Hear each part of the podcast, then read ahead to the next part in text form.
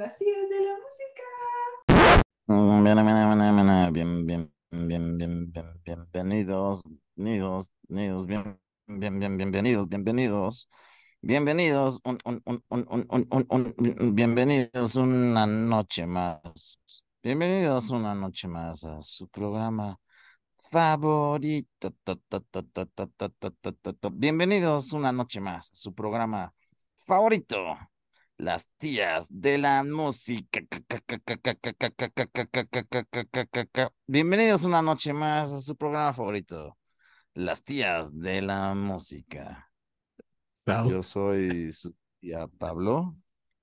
Y yo soy su tía Enrique. Bienvenidos a este tu programa donde tu tía, la que usa un cuadrito de papel de baño para limpiar el asiento del inodoro antes de usarlo y después de usarlo, te explica lo que es un sanguango. Eh, y gracias a Alfredo, el querido duque de Caixas, por ese intro. Güey, yo gracias. soy tía.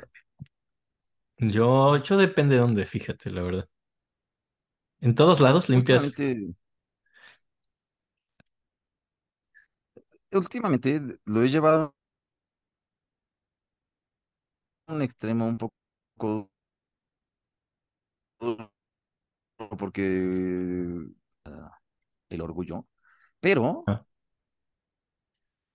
güey, o sea, pues no sé, ya es grande. Yo no confío, la verdad, en... O sea, el otro día hablaba con un amigo y según yo una forma de medir la edad de una persona Ajá. eh, es qué tan regadera es la forma en que haces pipí. ¿Qué O tan regadera la es la forma de que... pene. Ajá. Ajá, cuando haces pipí, si lo haces de una forma como muy, ¿Solo yo o todos? como todo, si lo haces de Ah, una forma regular, o sea, si lo haces de una forma limpia, Ajá. sale limpio, como con presión, es que eres un joven, güey.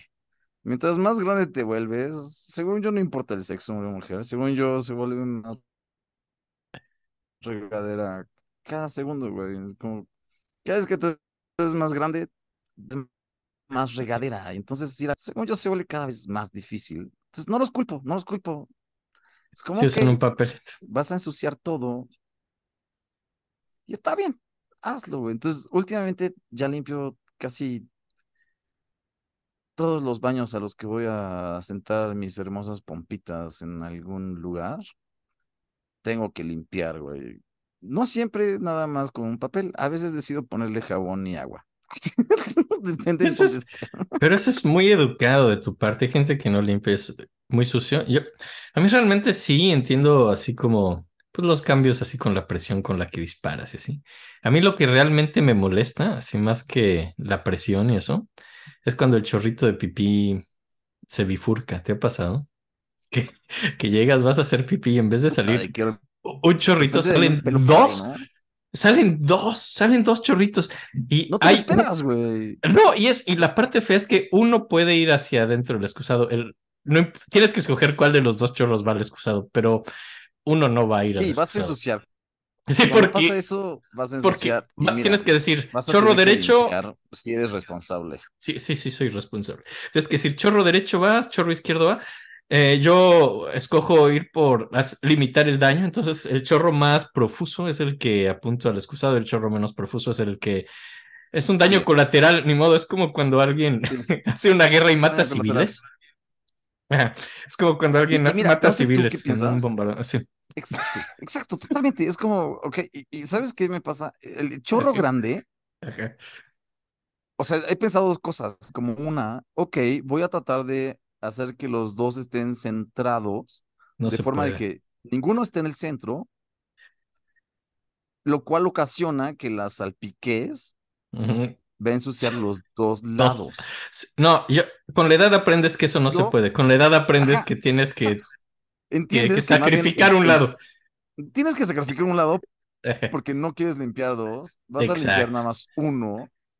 Y güey, es lo único lógico, ¿no? Y, y- y después viene el otro problema como, ok, lo voy a limpiar, pero ¿cómo? Lo puedo limpiar nada más con, un, con una hoja de papel para que no haya nada, pero lo que estoy limpiando no va a quitar los olores ni tampoco como otras cosas de personas obsesivas como tal vez yo lo soy, no sé, algunos que nos escuchen. Entonces, de repente dices, güey, no, ¿sabes qué? que voy a tener que poner jabón. Me va a tardar un poco más. Si es una casa, sobre todo si es una casa de una amiga, de una mujer, es como, güey, creo que es lo que se tiene que hacer porque nunca hay un respeto, esto hay un respeto. yo. Exacto, hay un respeto. es un hombre el que está haciendo esto, güey. Ella no es hombre, así que. Una ¿de qué mujer no hace eso de... Y, y si llega una mujer a bifurcar, creo que nadie se entera nunca, ni siquiera ella. No, y sabes qué también he pensado que los, los baños están terriblemente hechos para los hombres. Los, los excusados no están hechos para hacer pipí. Los mejitorios, más o menos, son buenos. Los excusados no, güey, están lejos de donde sale.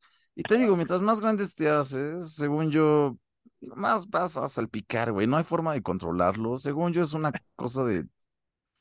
Pues se desgasta el cuerpo, güey. Ay, sí, Rom- Rompamos este tabú, rompamos este paradigma. Tú dime, vamos, ¿debería haber, ¿debería haber mingitorios en las casas residenciales? Mira, no sé si mejitorios, pero definitivamente debería de haber algo distinto a los excusados que usamos, güey. Son pésimos. O no podríamos echarle solamente la culpa a eso. También la técnica de hacer pipí. Hacerse, o sea, sentarte a hacer pipí, creo que es la forma más sencilla de Pero evitar eso estos está, en, problemas. güey. eso está en casa, la educación se mama en casa, ¿sabías? O sea, eso está en los, en educar a Ah, los hijos. No ajá. sé. Yo, yo no, Es- yo no aprendí a hacer pipí sentado, güey. Lo aprendí con el tiempo y me costó, güey. Luego me sentaba y no hacía pipí hasta que me eduqué, güey, ¿no? O sea, como tu cuerpo de repente aprende a hacer pipí sentado, güey. No Ah, y además, y además, sí, y además, ¿sabes qué pasaría si hicieras eso enfrente de tus amigos en la secundaria? Ay, me acuerdo una vez muy chistoso. Se, se burlarían de ti y, y dirían, Se hablaba de ti. "Di- la tía Pablo hace pipí como mujer, ¡ja! Como una mujer, así te dirían. Así te dirían los secundarianos idiotas, sin importar que está siendo más higiénico que en ellos. Y tú les dirías, la, ¿ah, y sí? la tía ¿Ah, Pablo sí? con, y la tía Pablo con una falda como, ¿de qué hablan? O sea, ¿de qué están Y tú dirías, hablando? ¿ah?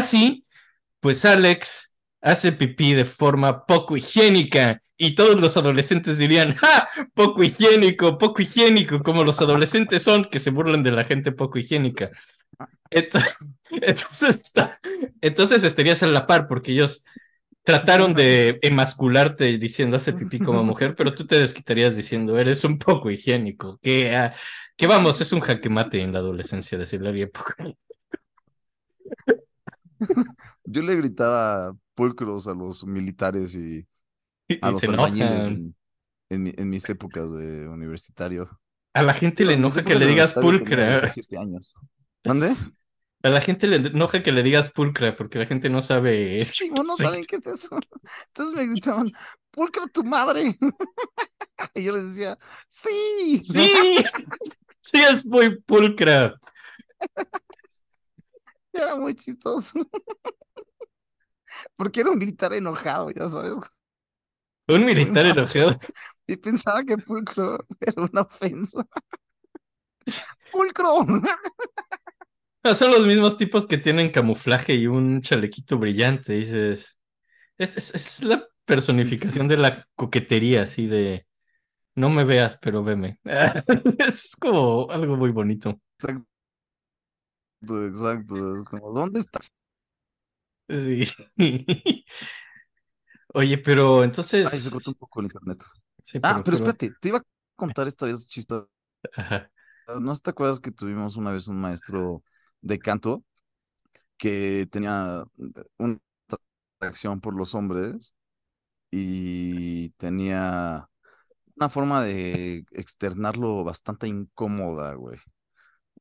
Y entonces una vez yo estaba en el baño haciendo pipí, Mm. que escuchas, yo luego hago pipí con el pantalón abajo de las nalgas, como justo donde acaban, justo donde acaban las nalgas. ¿Por, por qué no? pipí, ¿no? Lo cual Pero podemos hacer un paréntesis, o sea, ¿por qué no haces lo de la bragueta y así?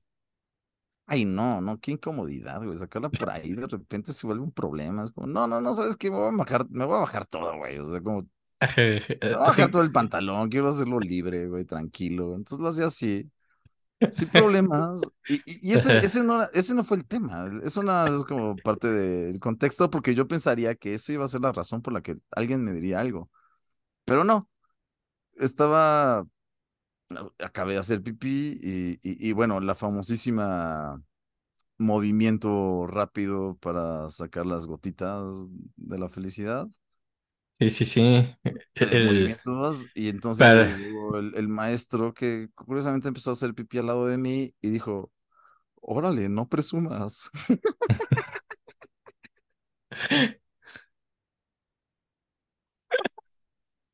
Lo cual para mí no fue grave, para mí fue chistoso, pero porque el contexto es que es un maestro diciéndole al alumno, "Mm". Sí, eso quizá no sea tan pulcro. es lo más profesional que me ha pasado con Ah, no. maestro. ¿Cuál, cuál es la forma más profesional de, de felicitar a alguien? Creo que la forma más profesional pobre- de hacerlo es no hacerlo. O con un memorándum. Como mencionarlo en tus memorias de muerto. Sí, así es.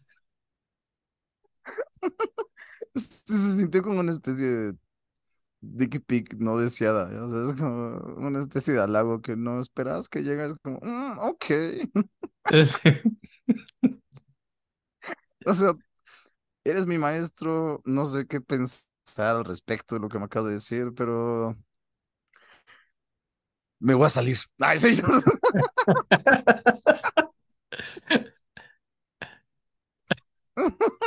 Estuvo, estuvo muy curioso, Fue de unas experiencias extrañas. ¿Qué pasa cuando tienes maestros?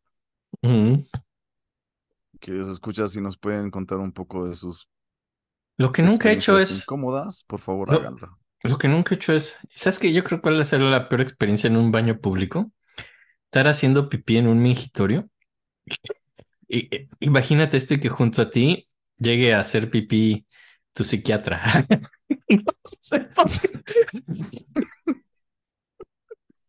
Y que empiece a analizar la forma en que estás haciendo pipí. Y que no te diga nada, solo que voltee a verte así. Y de repente, Ah, así. O sea, yo, la persona más incómoda con la que puedes hacer pipí junto a un mingitorio, yo creo que sí es tu psiquiatra. No, no. Y, y que- y- y luego hace cuenta, te, te, te vas a lavar las manos y así, y que llegue a lavarse las manos junto a ti y no diga nada, solo te voltea, así como con una terapia estrictamente freudiana donde no te dice nada, solo espera que tú hables. Sí. Así que es como una extensión de tu terapia freudiana, así. Eh, eh, tú te eh, lavas que- las manos y lo- te quedas viéndole. Y él se te queda viendo sin decir nada. Y tú nada más de repente le dices como, ok, sí, sí, sí, sí, sí, sí, sí me gustaría ser mejor persona y sí me quiero. Está, está bien esto. sí quiero ser buen ser humano, así. Así de, ¿por qué lo dices? Vi- vi- Cuando ¿Por me sacudí. crees que es correcto decirme esto mientras nos lavamos las manos, Así, Enrique? porque- así porque es que esto es una conversación aquí en un baño. O sea, es, es que me sacudí, eh, sí, sí, y, y así, y, y usted estaba junto, sí, y usted también como que no evité, no pude evitar notar que usted también se sacudió. Sí, Creo que los dos estamos buscando mejorar como personas. podemos ser mejores seres humanos. Creo que esto habla de nuestra intención, nuestra pulsión de vida, no de nuestra pulsión de muerte.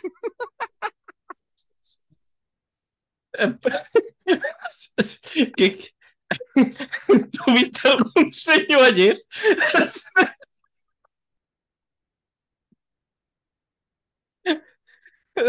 Mientras se seca las manos ya en ese momento, Sí, ya, ya sí. un papel, se está agarrando las manos, se le está secando, está tirando el papel a la basura y tú piensas, verga, le cuento el sueño más rápido porque sé que se va a salir ahorita, o, o debería de parar porque tal vez no quiere escuchar esto, pero es Ahora la, la versión B de esto sería soñar. Soñar esto, soñar que fuiste a hacer pipí junto a tu psiquiatra y luego ir a terapia y tener que decir, ¿soñaste algo? ¿Qué le dices? Así que hacíamos pipí juntos, así que-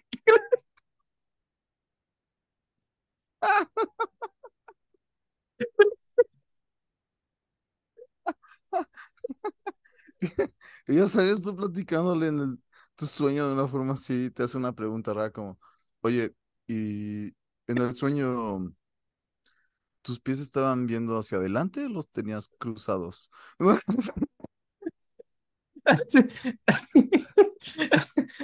Sí, usted tenía puesta como una camisa verde, doctor. Verde como Hulk. Me recuerdo a Marvel. Una vez, una vez así, tuve un sueño con Picasso y, así, y, y- y le conté a mi psiquiatra en la época, y dije, es que soñé, tuve un sueño con Picasso. Y me dijo, "Hmm, ¿sabes lo que significa que no? Dice, Picasso es como un gran pico, eso es un sueño fálico. Y dije, ah, Doctor, ¿se está basando por el nombre? Sí, porque tenía un Picasso, ¿no? pasa por el pico. Sí, sí, y entonces así, así me siento ¿Sabe que ya sé. Ah, sé. Así de- Es que yo creí que sí, sí es como cubista, sí es fálico. No estoy seguro de que lo sigo. ¿Por qué pienso que es pánico? Soñé con arte, doctor. Soy una persona sensible, así. ¿Qué me No. pasa? No, estás No. soñando con penes. Eso sí sueño de un pene, Enrique. Eso está soñando un pene. Estás soñando con penes, Enrique. Ay, Una vez traté de ir con un doctor también. Y como los que han visto tal vez el YouTube saben que tengo a veces bigotes. Bigotes que son medio, ay, como que se paran al final. Entonces, fue lo primero que me empezó a decir esta persona, ¿no? Como, hey, tus bigotes, ¿qué pedo? Y yo le dije, ah, sí, están, te gustan, están chidos, ¿no? Ok, pero ¿qué significan? Me dije, ah, bueno, eh, verga, nunca lo había pensado, pues supongo que hay varias cosas que me gustan, ¿no? Como, creo que si me estás ahorita preguntando, podría verlo como relación con otras personas que lo han tenido, o la vez que me lo dejé porque una chica me dijo que le gustaban los bigotes y me dejé los bigotes y pensé que esta era la única forma en que se veía bien los bigotes en mí. Ok, pero ¿no estás pensando que tal vez están parados? Le dije, ah, claro, sí, sí, sí. Ahorita que Como dices, sí, Picasso. tienes razón, como tal vez un toro, como, como, como los Cuernos de toro, esto. ajá. Ok, sí, Pablo, pero ¿no estás viendo que están parados tal vez como un falo?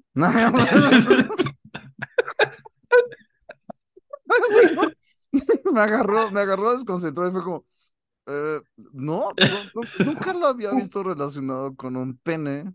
Y ahora que lo dice, sigo sin ver la relación. Ok, pero seguro no estás pensando en que tienes un problema con el pene. ¿No te encantaría ser psiquiatra y no, solo doctor. que va alguien decirle que todo lo que estoy diciendo es de penis? O sea, es una gran profesión, o sea, honestamente. Y aparte se pueden salir con la suya porque es como, güey, soy psicólogo, yo veo las cosas que tú no piensas que son penes. Ay, A mí me encantaría ser psiquiatra, volver a casa no y te llegas con tu familia. doctor porque fue como, güey, este güey nada más piensa en penes. Creo que me gustaría ver otras cosas. Pero no te gustaría ser doctor y luego ver así, sales de, de la oficina, vas al bar con tus amigos y dicen, güey, ¿cómo te fue? Y dices, güey, no mames, le dije a ocho cabrones, así que todos sus sueños se trataban de vergas. Estuvo increíble mi día. un güey lloró. Ay. Un güey lloró porque le dije que pensaba en pene.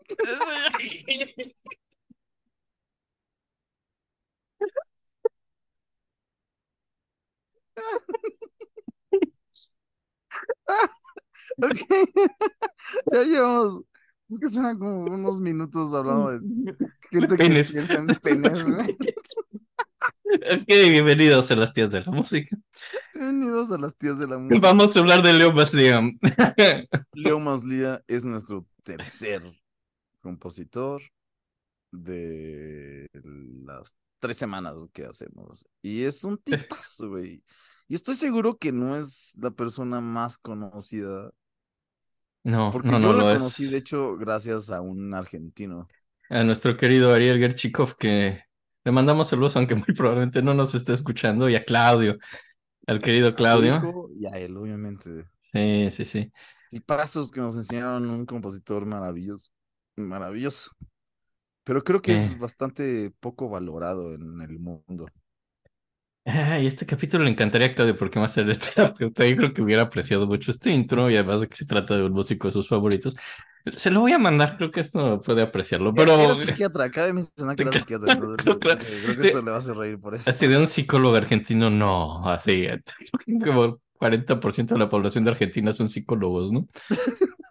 Que- Saludos a todos los que nos escuchan de Argentina, por cierto. Otra mitad en este momento nada más son pobres.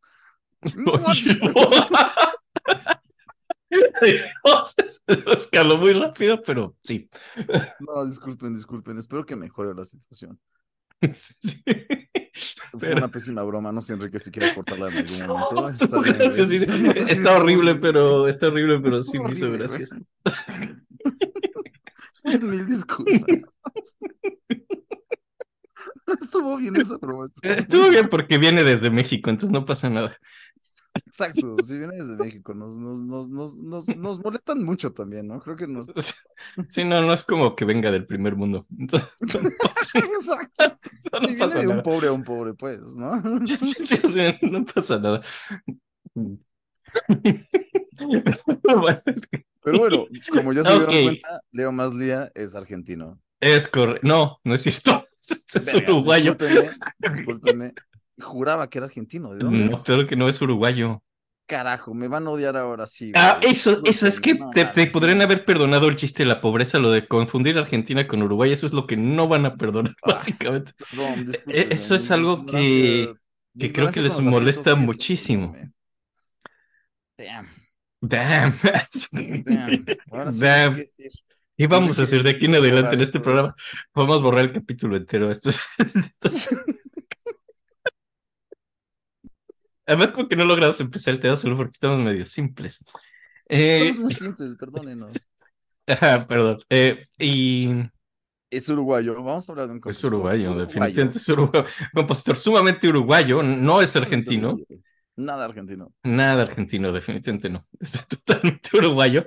Eh, te mate como uruguayo. como uruguayo. Y, y- sí. Eh, por cierto, creo que es la vez más cercana que hemos estado a tener al compositor del que hablamos en vivo aquí con nosotros. Eh, Estuvo cerca. estuvo cerca, estuvo así. Qué O sea, pena, bueno, no sé estuvo qué- nada, güey. le escribimos, le escribimos a, a Leo, le escribimos a Leo Maslía y, y, y, y- y dije, pues, eh, yo soy un, lo, admiramos mucho y nos encantaría tenerlo como invitado en nuestro programa. Y quisiéramos hablar de usted, vamos a hablar de usted y pues, no sé, lo invitamos a participar. Y me contestó, es la primera vez que me contesta el compositor, me dijo, ¿participar cómo? Y le dije, pues bueno, como usted prefiera, vamos a hablar de su vida, entonces si quiere usted mejor contarnos, digo, ¿quién mejor que usted para contar su vida? Digo, mejor que nosotros. Y ya, y pues lo entrevistamos y así. Y ya, y podemos poner música de usted y ya. Y, y no me contestó. Y dije, bueno, ok. Y, pero me contestó el mensaje inicial. Primero me dijo, primero le dije por Twitter, dijo, "Escrí- escríbeme por Instagram. dije, ok. Entonces le escribí por Instagram y ya me contestó participar. ¿Cómo, no? Y le dije, ¿cómo? Y dije, oh, si usted prefiere, pues, pues 10 minutitos ahí, salude. No se salude a los sobrinos, yo qué sé. Y, y, y ya no contestó y dije, bueno, le di como dos días y dije, bueno, si, no sé si me está gusteando o, o- o nada más no lo vio, vamos a escribirle uno Esta más. historia, esta historia es hasta donde yo sé, queridos Le, sobrinos. le escribí solo uno más que dije, entonces, ¿qué? Sí, le gusta la idea. y ya no me contestó, dije, ok, Ah, ya, ya no perdemos nos la idea. gustió, güey. Nos gusteó, Leo Badría nos gusteó. Pero, Mira, si nos escuchas, Leo Maslía, que la verdad es que te vamos a mandar esto. Lo entiendo perfectamente, yo también nos hubiera gusteado.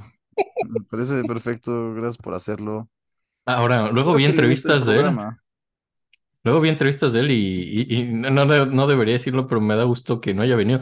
Es, Güey, pensé lo mismo, carajo. Güey, pensaste ¿también lo mismo? ¿viste cómo se pone con los entrevistadores? Pude Dije, ver muchas, no pude yo dije, yo no quiero ser ese güey al que le contesta así. No dice No, nada. no, y sí dice dice, cosas muy lentas y para llegar a algo es muy complejo, ¿no? No, no es eso lo que dices, no. "Mm, no, yo solo digo que le pregunta, eh, vi por ahí un entrevistador que le dijo, ¿usted le gusta, le gusta jugar como, como un niño y usted encuentra el aspecto lúdico de la música, ¿no? Y todo lo que le preguntan de ese estilo siempre dice que no, dice, no, no, no, si vos crees que que hacer rimas es fácil, a ver, haz una rima. Yo no estoy jugando, esto no es, yo no soy un niño. Y dices, ay Dios, qué bueno que no vino porque lo hubiéramos quedado y nos hubiera dicho feo. Estado no hubiéramos. Hubiera estado increíble. ¿Tú quieres que lo más día te diga así cosas feas? Pues bueno, yo creo que hubiera sido vendible para tal vez nuestros queridos sobrinos masoquistas. Nos hubiera encantado ver una escena Háganlos- totalmente incómoda. sentir mal. Sí. Háganlo sentir como entrevistadores incompetentes. Así. Ay, sí, no, pero qué bueno. O sea, qué lástima que no vino. Me hubiera encantado que Qué lástima que no vino así, porque hubiera sido muy lindo tenerlo aquí.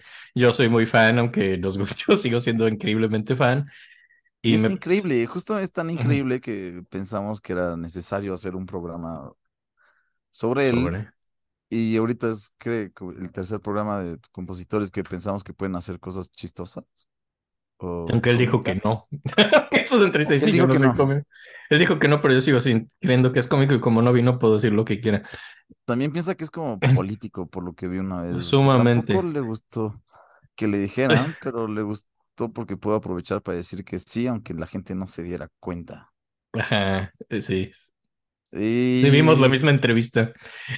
Yo nada más pude ver poco tiempo, no te voy a mentir, porque sí me estresó que no. Y cómo Habla maltrataba al pobre entre- entrevistador. Ajá, y, y me dio un poco de incomodidad la entrevista y él también habla muy lento, o sea, sí habla muy lento. ¿Sabes? Me, me pedía demasiado de mí, me pedía mucho tiempo y mucha atención y no podía poner tanta atención, tal vez por, por, por, por, por mi atención dispersa o por tonto, pero no podía poner tanta atención y cuando yo decía algo no me daba cuenta, entonces tenía que atrasar un- unos segundos y volver a ver lo que decía y dije, no mames, esta entrevista que dura una hora, la voy a ver en cuatro horas, creo que no, creo que no, creo que no, creo que no lo va a lograr, ¿no? ¿Sabes cómo? Queridos escuchas, obviamente no estudié otra vez, perdónenme. Gran manera de decirlo. Pero bueno, empecemos porque... No hemos empezado, ya llevamos mucho tiempo. A ver, pero no hemos dicho ni qué año nació y esas No cosas. hemos así es dicho nada, No hemos dicho Ay, no. nada. ¿Qué, qué, qué más, Sofía? Perdón, público. Ustedes no se merecen esto. Discúlpenos, los amamos y les vamos a dar el mejor programa que podemos dar hoy. Se los prometo. ¿Tú prometes dar lo mejor de ti? Puta.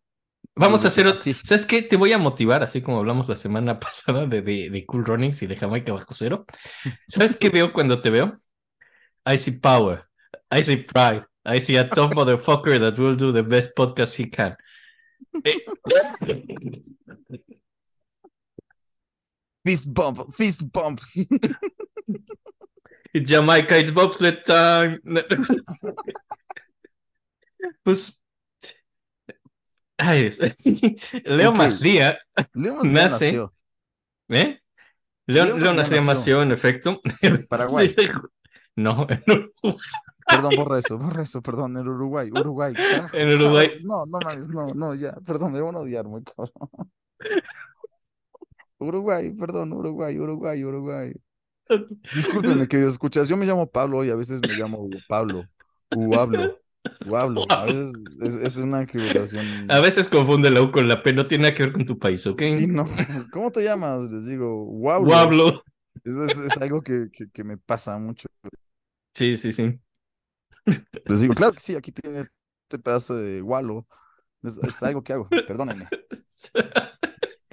Pues nace en Montevideo, capital de Uruguay, el 26 de julio de 1954.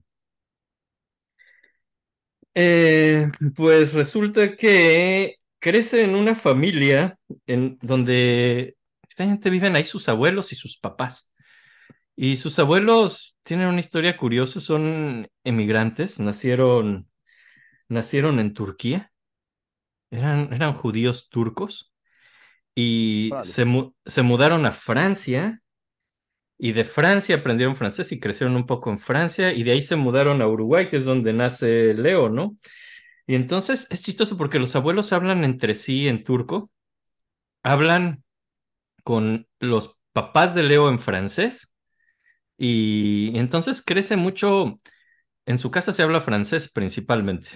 Es el idioma con el que crece en Montevideo hablando francés, aunque sus abuelos hablaban entre sí en turco y también hablaban el idioma este eh, de los judíos españoles y turcos, ladino. Hablaban ladino en casa de Leo Maslía, de pronto, ¿no? Wow. Lo cual es muy interesante. Sí, sí, sí.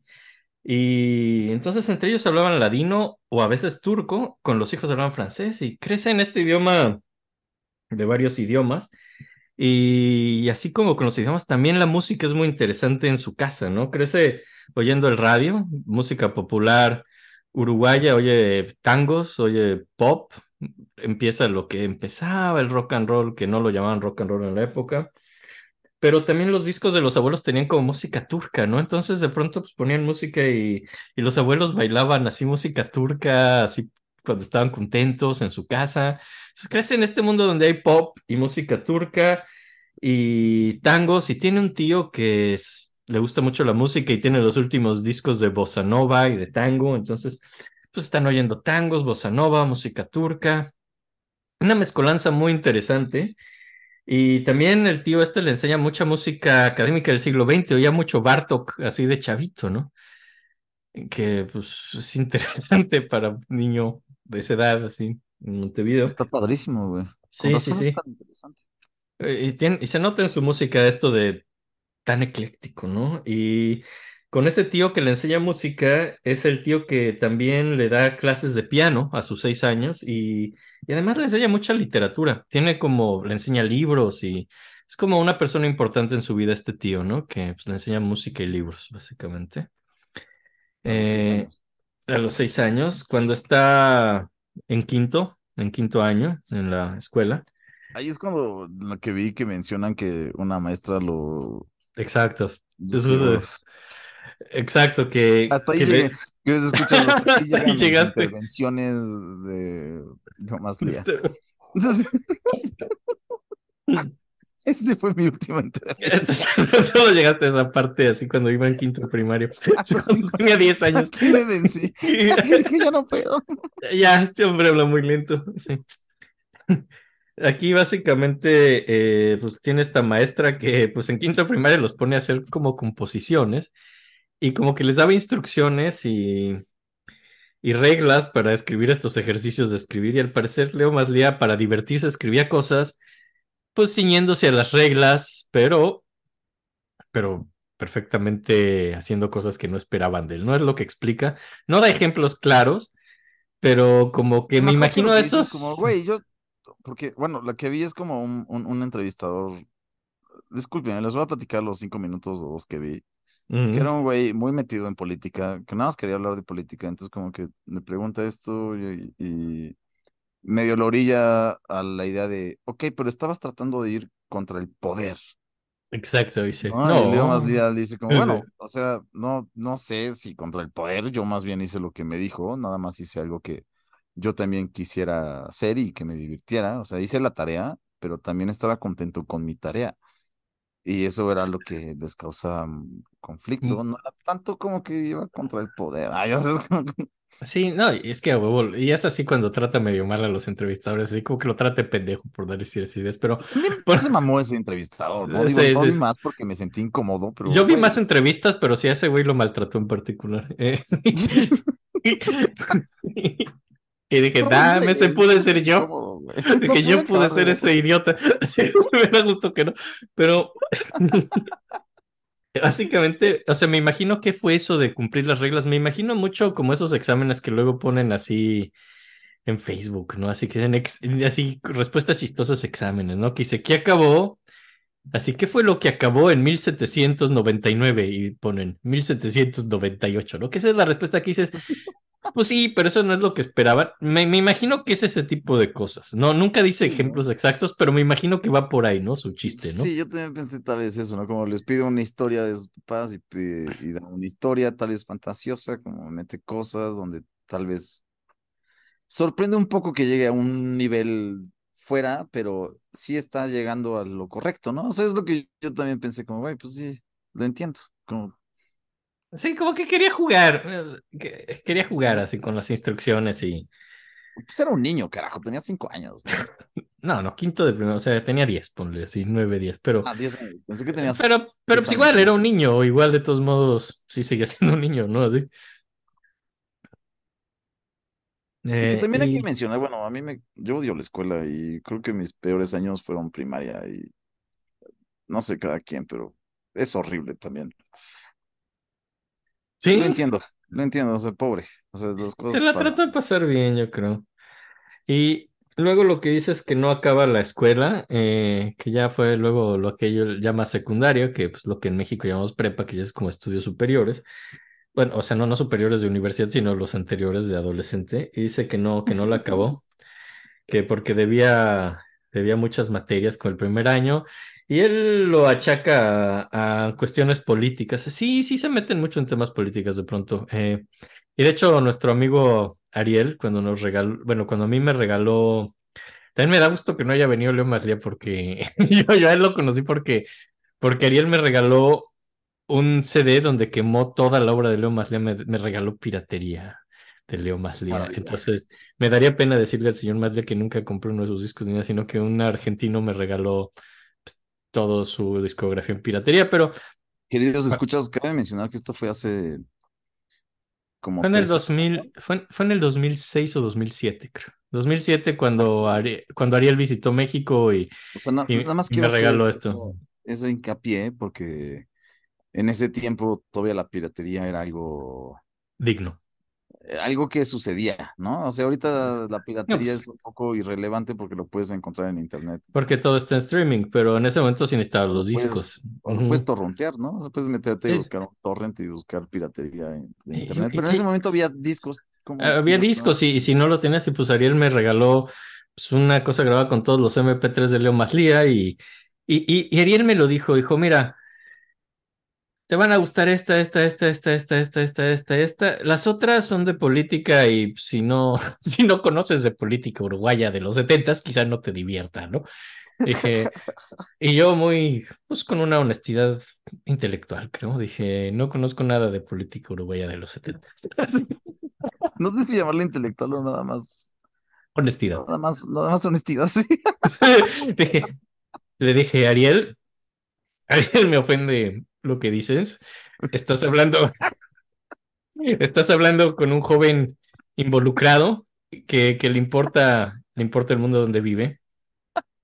Y sé todo de la dictadura civil uruguaya. No, eso lo estudié ahorita para el programa. Honestamente no sabía nada de la dictadura civil uruguaya. como, Ariel, Dije, ¿qué, qué es eso? ¿Es Paraguay? correcto. No, no, no, no tengo ni idea.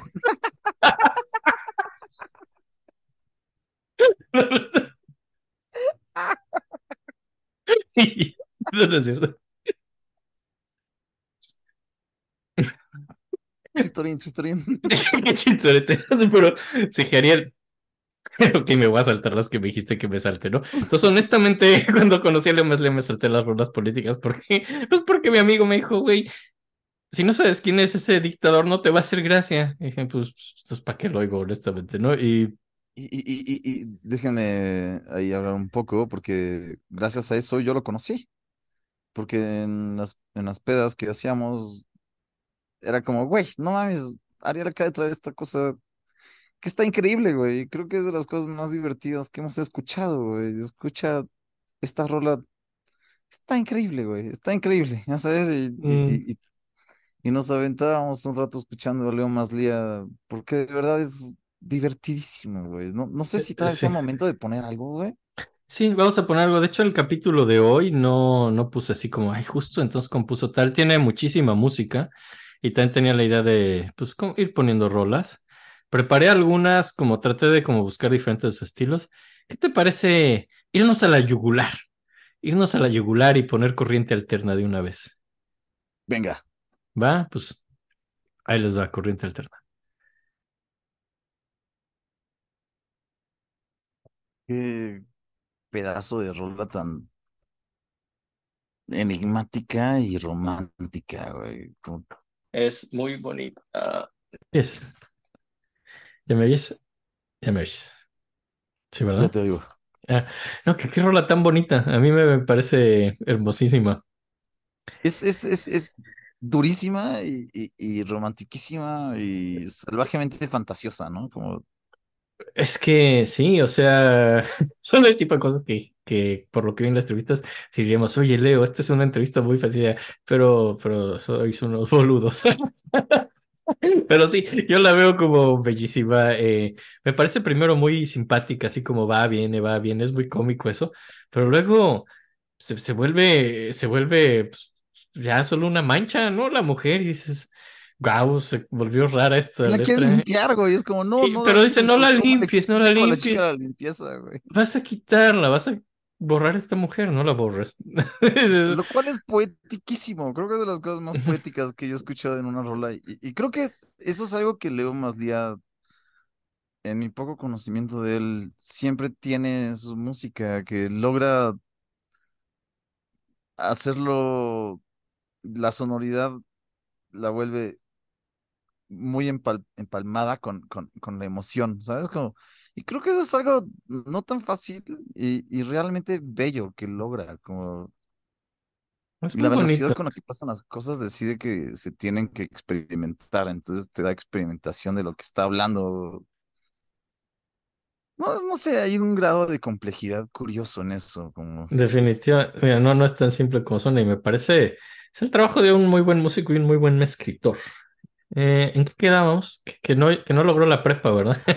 Que no lo ah, que se, lograba qued- acabar que la- se quedó tronco, Sí, como sí, sí, no, no logró acabar la escuela, debía materias y él lo, lo 50, achaca, 90% del mundo. lo achaca a problemas políticos. Dice que su escuela, que la escuela donde iba, había mucho movimiento político y que pues que de pronto hasta había gente pues francotiradores en el techo de su escuela, era la época de la dictadura. Eh, me, me metí un poco a ver qué eso era de qué era eso de la dictadura uruguaya porque creí que era responsable verlo. Eh, Justo yo quería hacerlo porque hablaban mucho de eso en esta poca entrevista sí, es pero nunca dicen cuál, ¿sabes? Como, bueno, es, es, una por lo que vi es una larga dictadura que duró del 73 al 85. Hubo un golpe de estado en el ¿y 83, quién es el el dictador, 70. eh? Hay varios. Es una dictadura donde van cambiando de, de líder y de hecho es, por eso dije la dictadura civil cuando estaba haciendo chistes de que sí, yo conozco toda la dictadura civil. No, o sea, la cosa es que van cambiando así de líder y, y no ponen necesariamente militares, pero sí, la verdad, los militares están detrás de todo esto, pero van poniendo hasta líderes civiles cada vez más. Pero no es como que haya que permitan otros partidos o que permitan elecciones libres, pero pues van poniendo líderes. Pero hubieron como cinco diferentes pues, Wow. personajes al O sea, la cargo dictadura ya no dependía del dictador, No sino es una dictadura unipersonal, no es un solo dictador, son como cinco está, personas que fueron, fue como un sistema dictatorial que cambió de cinco dictadores, por lo que leí. wow, eso está loquísimo, güey. Y horrible, está tristísimo, No, fue una dictadura, por lo que leí, eso de que dices, ah, bueno, era civil, así no suena tan culero. No, fue una dictadura sumamente culera, por lo que leí. Eh, hubieron muertos, hubieron desaparecidos, hubieron eh, torturados. Eh, y pues, sí, no, no. Sí, eso de decir civil hace que suene menos drástico, pero no, no es menos drástico. Fue una dictadura espantosa también, ¿no? O Como que eso de civil nada más suena como desconcentrarte de la palabra dictadura, ¿no? Es como, es una dictadura civil, Entonces, ah, bueno, pudieron poner cualquier otra palabra amable ahí, así. ¿Qué te parece política, de algodón? Sí, matemática, de cordón, una política, una, una, una, una política de cordones de zapatos. Eso sí no. Y pero te distraes. ¿Te distraes? te distraes. Ah, Ah, dices, ah, con cordones de zapatos, ok. Eso, Ok. eso se oye curioso. Déjame me clavo en los cordones de zapatos. Ajá, en vez de estar poniendo atención en la palabra correcta, que la palabra correcta es dictadura, no, no civil. El problema es la palabra dictadura, eh, y es donde pues hay que fijarse. cinco personas distintas en No sé si cuatro o cinco, constante. pero, pero fueron cambiando líderes, eh, hubieron varios. De hecho, es como casi una pantomima de democracia, porque los cambian cada cuatro años como si hubieran elecciones, pero no, no las hay, realmente solo van cambiando Wow, líder cada cuatro años. Sí, cinismo. Es como un fingir que hay una democracia, pero no, no la hay. Fue una dictadura y no permitían opositores y, y son Wow. unos culeros, honestamente. Sí, sí se, sí se portaron súper feo y En especial trataban muy mal a las personas así, pues de izquierda, las trataban muy mal. Es una dictadura antiizquierdista, así más de derecha, que es sumamente culera Perdón, y... ¿Sí? Disculpa mi, mi falta de atención en ocasiones, pero ¿de, qué año estamos hablando? La dictadura es del 73 al 85, son 12 años de 73 al dictadura. 85. 12 años de dictadura y a él le agarra esto, él pues justo entra como a, a la educación así superior, a lo que ellos llaman secundaria en Uruguay, que nosotros en México llamamos preparatoria, en el 72. Y pues realmente en su escuela pues estaban como pues tratando de rebelarse contra esta dictadura, entonces habían movimientos políticos y, y pues se metían pues milicias a su escuela. Entonces realmente no, dice que pues esto como que lo distraía mucho de estudiar y, y pues acaba sin estudiar y acaba debiendo materias y pues, se acaba yendo. Y también dice que otro problema para acabar la escuela es que tenía un amigo que tocaba el piano en un bar y su amigo iba a emigrar y le dijo, Leo, ¿quieres quedarte con mi trabajo? Y dijo que sí, entonces de pronto empezó a, a tocar en un bar. Entonces, y que el bar, las horas del bar empezaban justo como a la mitad de la escuela. Entonces, como que iba a la escuela las primeras horas y se salía a la mitad pues, para irse a trabajar, ¿no? Al bar y ya se quedaba Funcionó. tocando. Y pues básicamente acababa tocando y, y tocaba música de fondo y todo el mundo lo ignoraba, pero dice que a él le ayudó, ¿no? Porque podía, pues, practicar, dice, es como practicar diario. O a ti hubiera estado feliz. Ah, claro, claro, así haciendo música de amueblamiento. Y básicamente. Y pues después como que empieza a trabajar en casas así como para huérfanos y para niñas y les da clases a las niñas que cantan y luego lo pasan a una casa de niños. Órale. Y, y ahí Trabajos extrañamente, difíciles. sí, y ahí no le dan, y ahí no les da música a los niños. En la casa de niños básicamente lo ponen como a que los cuide. Entonces está cuidando huérfanos en algún punto y, y lo corren porque se llevaba muy bien con los huérfanos. Era muy amigo. Dicen, no puede haber tanta, tanta camaradería entre pues el que los cuida. Estoy tratando de no hablar como argentino porque me o uruguayo, porque me, porque además lo hablo igual. No entiendo la diferencia de los acentos. Güey, nos Ah, van a odiar, güey. Nos Nos van a odiar. y perdón porque tenemos escuchas en Argentina y los aprecio mucho y esto es muy grosero. Y, y honestamente sí, Discúlpenos. escuché, he oído el acento argentino y el uruguayo, ya sé que ustedes sí lo oyen distinto, yo no. Yo lo oigo Güey, me igual. pasa similar, me pasa similar. Es difícil. Y supongo que a ustedes les Se- pasa. Aquí fuera suena parecido. Eh, sí, creerán que hablamos igual que quienes. Eh, Es que no. no sé si los del DF hablan igual que los del sur. Creo que los del sur y nosotros no somos. Para, para, para disculparnos con los argentinos, quisieras tratar de hablar para enseñarles la diferencia de los acentos en México, como para hacer buena onda con ellos, decir perdón, vamos Mira. a tratar de saber. Sí, sí, sí. Creo que puedo medio intentar hacer uno del sur. A ver. Que no sea Yucatán, porque Yucatán es muy claro, pero creo que hay otras partes como Chance Villahermosa, donde las cosas no son tan claras la diferencia, ¿no? Y creo que puede ser algo así como. Increíble que en vez de solo pelearnos con Argentina, ahora nos vamos a pelear con todo México. Es una belleza nuestra manera de hacer las cosas mal. Está bien. Creo que es como. Estamos a punto de hacer algo ofensivo. Está bien. ¿Qué? Hijo de su puta madre. Es una hijo de su puta madre, una mierda, pero pues sí, sí, así es esto, como muy. ah, sí, oh. Creo que eso puede ser un poco. Eh, No estoy seguro. Sí, es un pendejo. Pero bueno, yo creo que va a pasar. Y así que como es de la muy ciudad- difícil, es muy difícil, la verdad, distinguir entre el acento de Villahermosa y del DF, según yo. pa- para alguien de fuera, como del DF con la Ciudad de México, hablan como nosotros, así. A mí me cuesta trabajo diferenciar DF, pero por ejemplo, el norte, el norte es totalmente distinto. A ver. Comadre, perro, comadre, hombre, que la cosa llega. Ay, no, yo estás estoy hablando como español. español, güey, sí. Perdón, España. Güey, qué pedo, no, no puedo. Y cuando estoy borracho, luego empiezo a hablar como norteño. No puedo creer que ahorita no lo pueda hacer, ¿eh? Mm, ¿cómo sería? Ah, perdonen todos. Esto, ok, estamos hablando como, como gente del DF, que es de donde somos. No podemos Eh. evitar, cabrón. Colonia del Valle represent. Eh, A ver, tú échate un acento norteño, güey, que según yo es el más. Ah, mira, ya está saliéndome. Eso, eso sí. Eso es, Eso. más o menos, güey, como, güey, a- a- ármate, güey. ¿Qué pedo? ¿Puedes o no puedes, carnal? La madre, güey. ¿Con Toño o qué, güey? Ya sabes, a la verga, güey. Si puedes o no puedes, vamos a venir con... Si vas a traer o no vas a traer, güey. Se va a armar o no se va a armar el pedo, güey. Pinche primo, güey. ¿Puede o no puede? Y está cercano Eh, también el Acapulco, según yo, no es como... eh, Lo único que puedo decir acapulqueño es como... eh, ¡Pendejo, pendejo! ok. Porque esto es todo lo que puedo decir.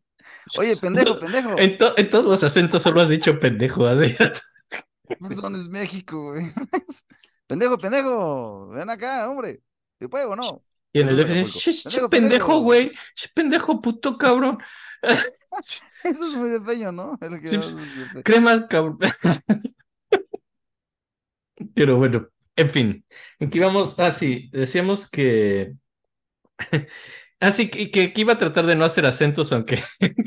porque me parece ofensivo. Sí, Sí, a mí el entonces. de Acapulco lo acabo de aprender y me gustó mucho. Pendejo, Es- pendejo. Todo esto salió porque dije que, no, que iba a tratar de no hacer acentos porque era ofensivo, justo antes de que tratáramos de hacer como ocho acentos diferentes. haciendo haciendo acentos a.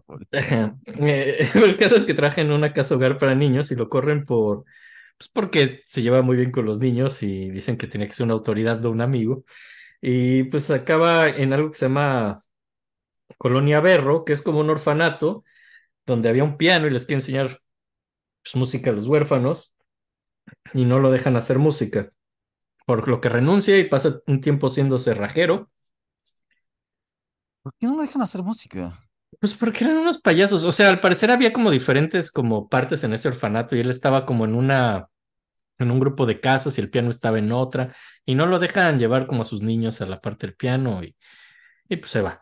Y acaba pues estudiando piano con, con varios maestros, con Berta Chadkov, con Wisler Rossi, estudia órgano con Manuel Salsamendi, estudia composición con Coriún Ajaronian y con Graciela pa- ay Dios, para que bailes, para que bailes, eh, ¿What? para que, para que bailes, así se llama la maestra de composición, Graciela. ¿Cómo se llama? Graciela para que bailes, eh, ahora lo ¿Neta se llama Graciela para que bailes? No para que bailes, para que bailes, así se llama. No, güey. ¿Neta? No. Qué bueno que no vino Leo, no le haría gracia a estos chistes. Güey, se llama para que bailes. Eso no se lo podrías decir a él. No puedo qué gran apellido, güey. Me encanta, güey. Sí. ¿Para qué bailes? Imagino a Berta emputada como, no, no es para que bailes. Qué bueno que no vino el señor Maslía, pero Yo creo que el señor Maslía estaría o dos, Muy- o divertido o enojado. estaría muy enojado. De hecho, así O como lo vi, divertido. Yo estaría divertido, eh, no espero seguro. que sí. Vamos a pensar que sí.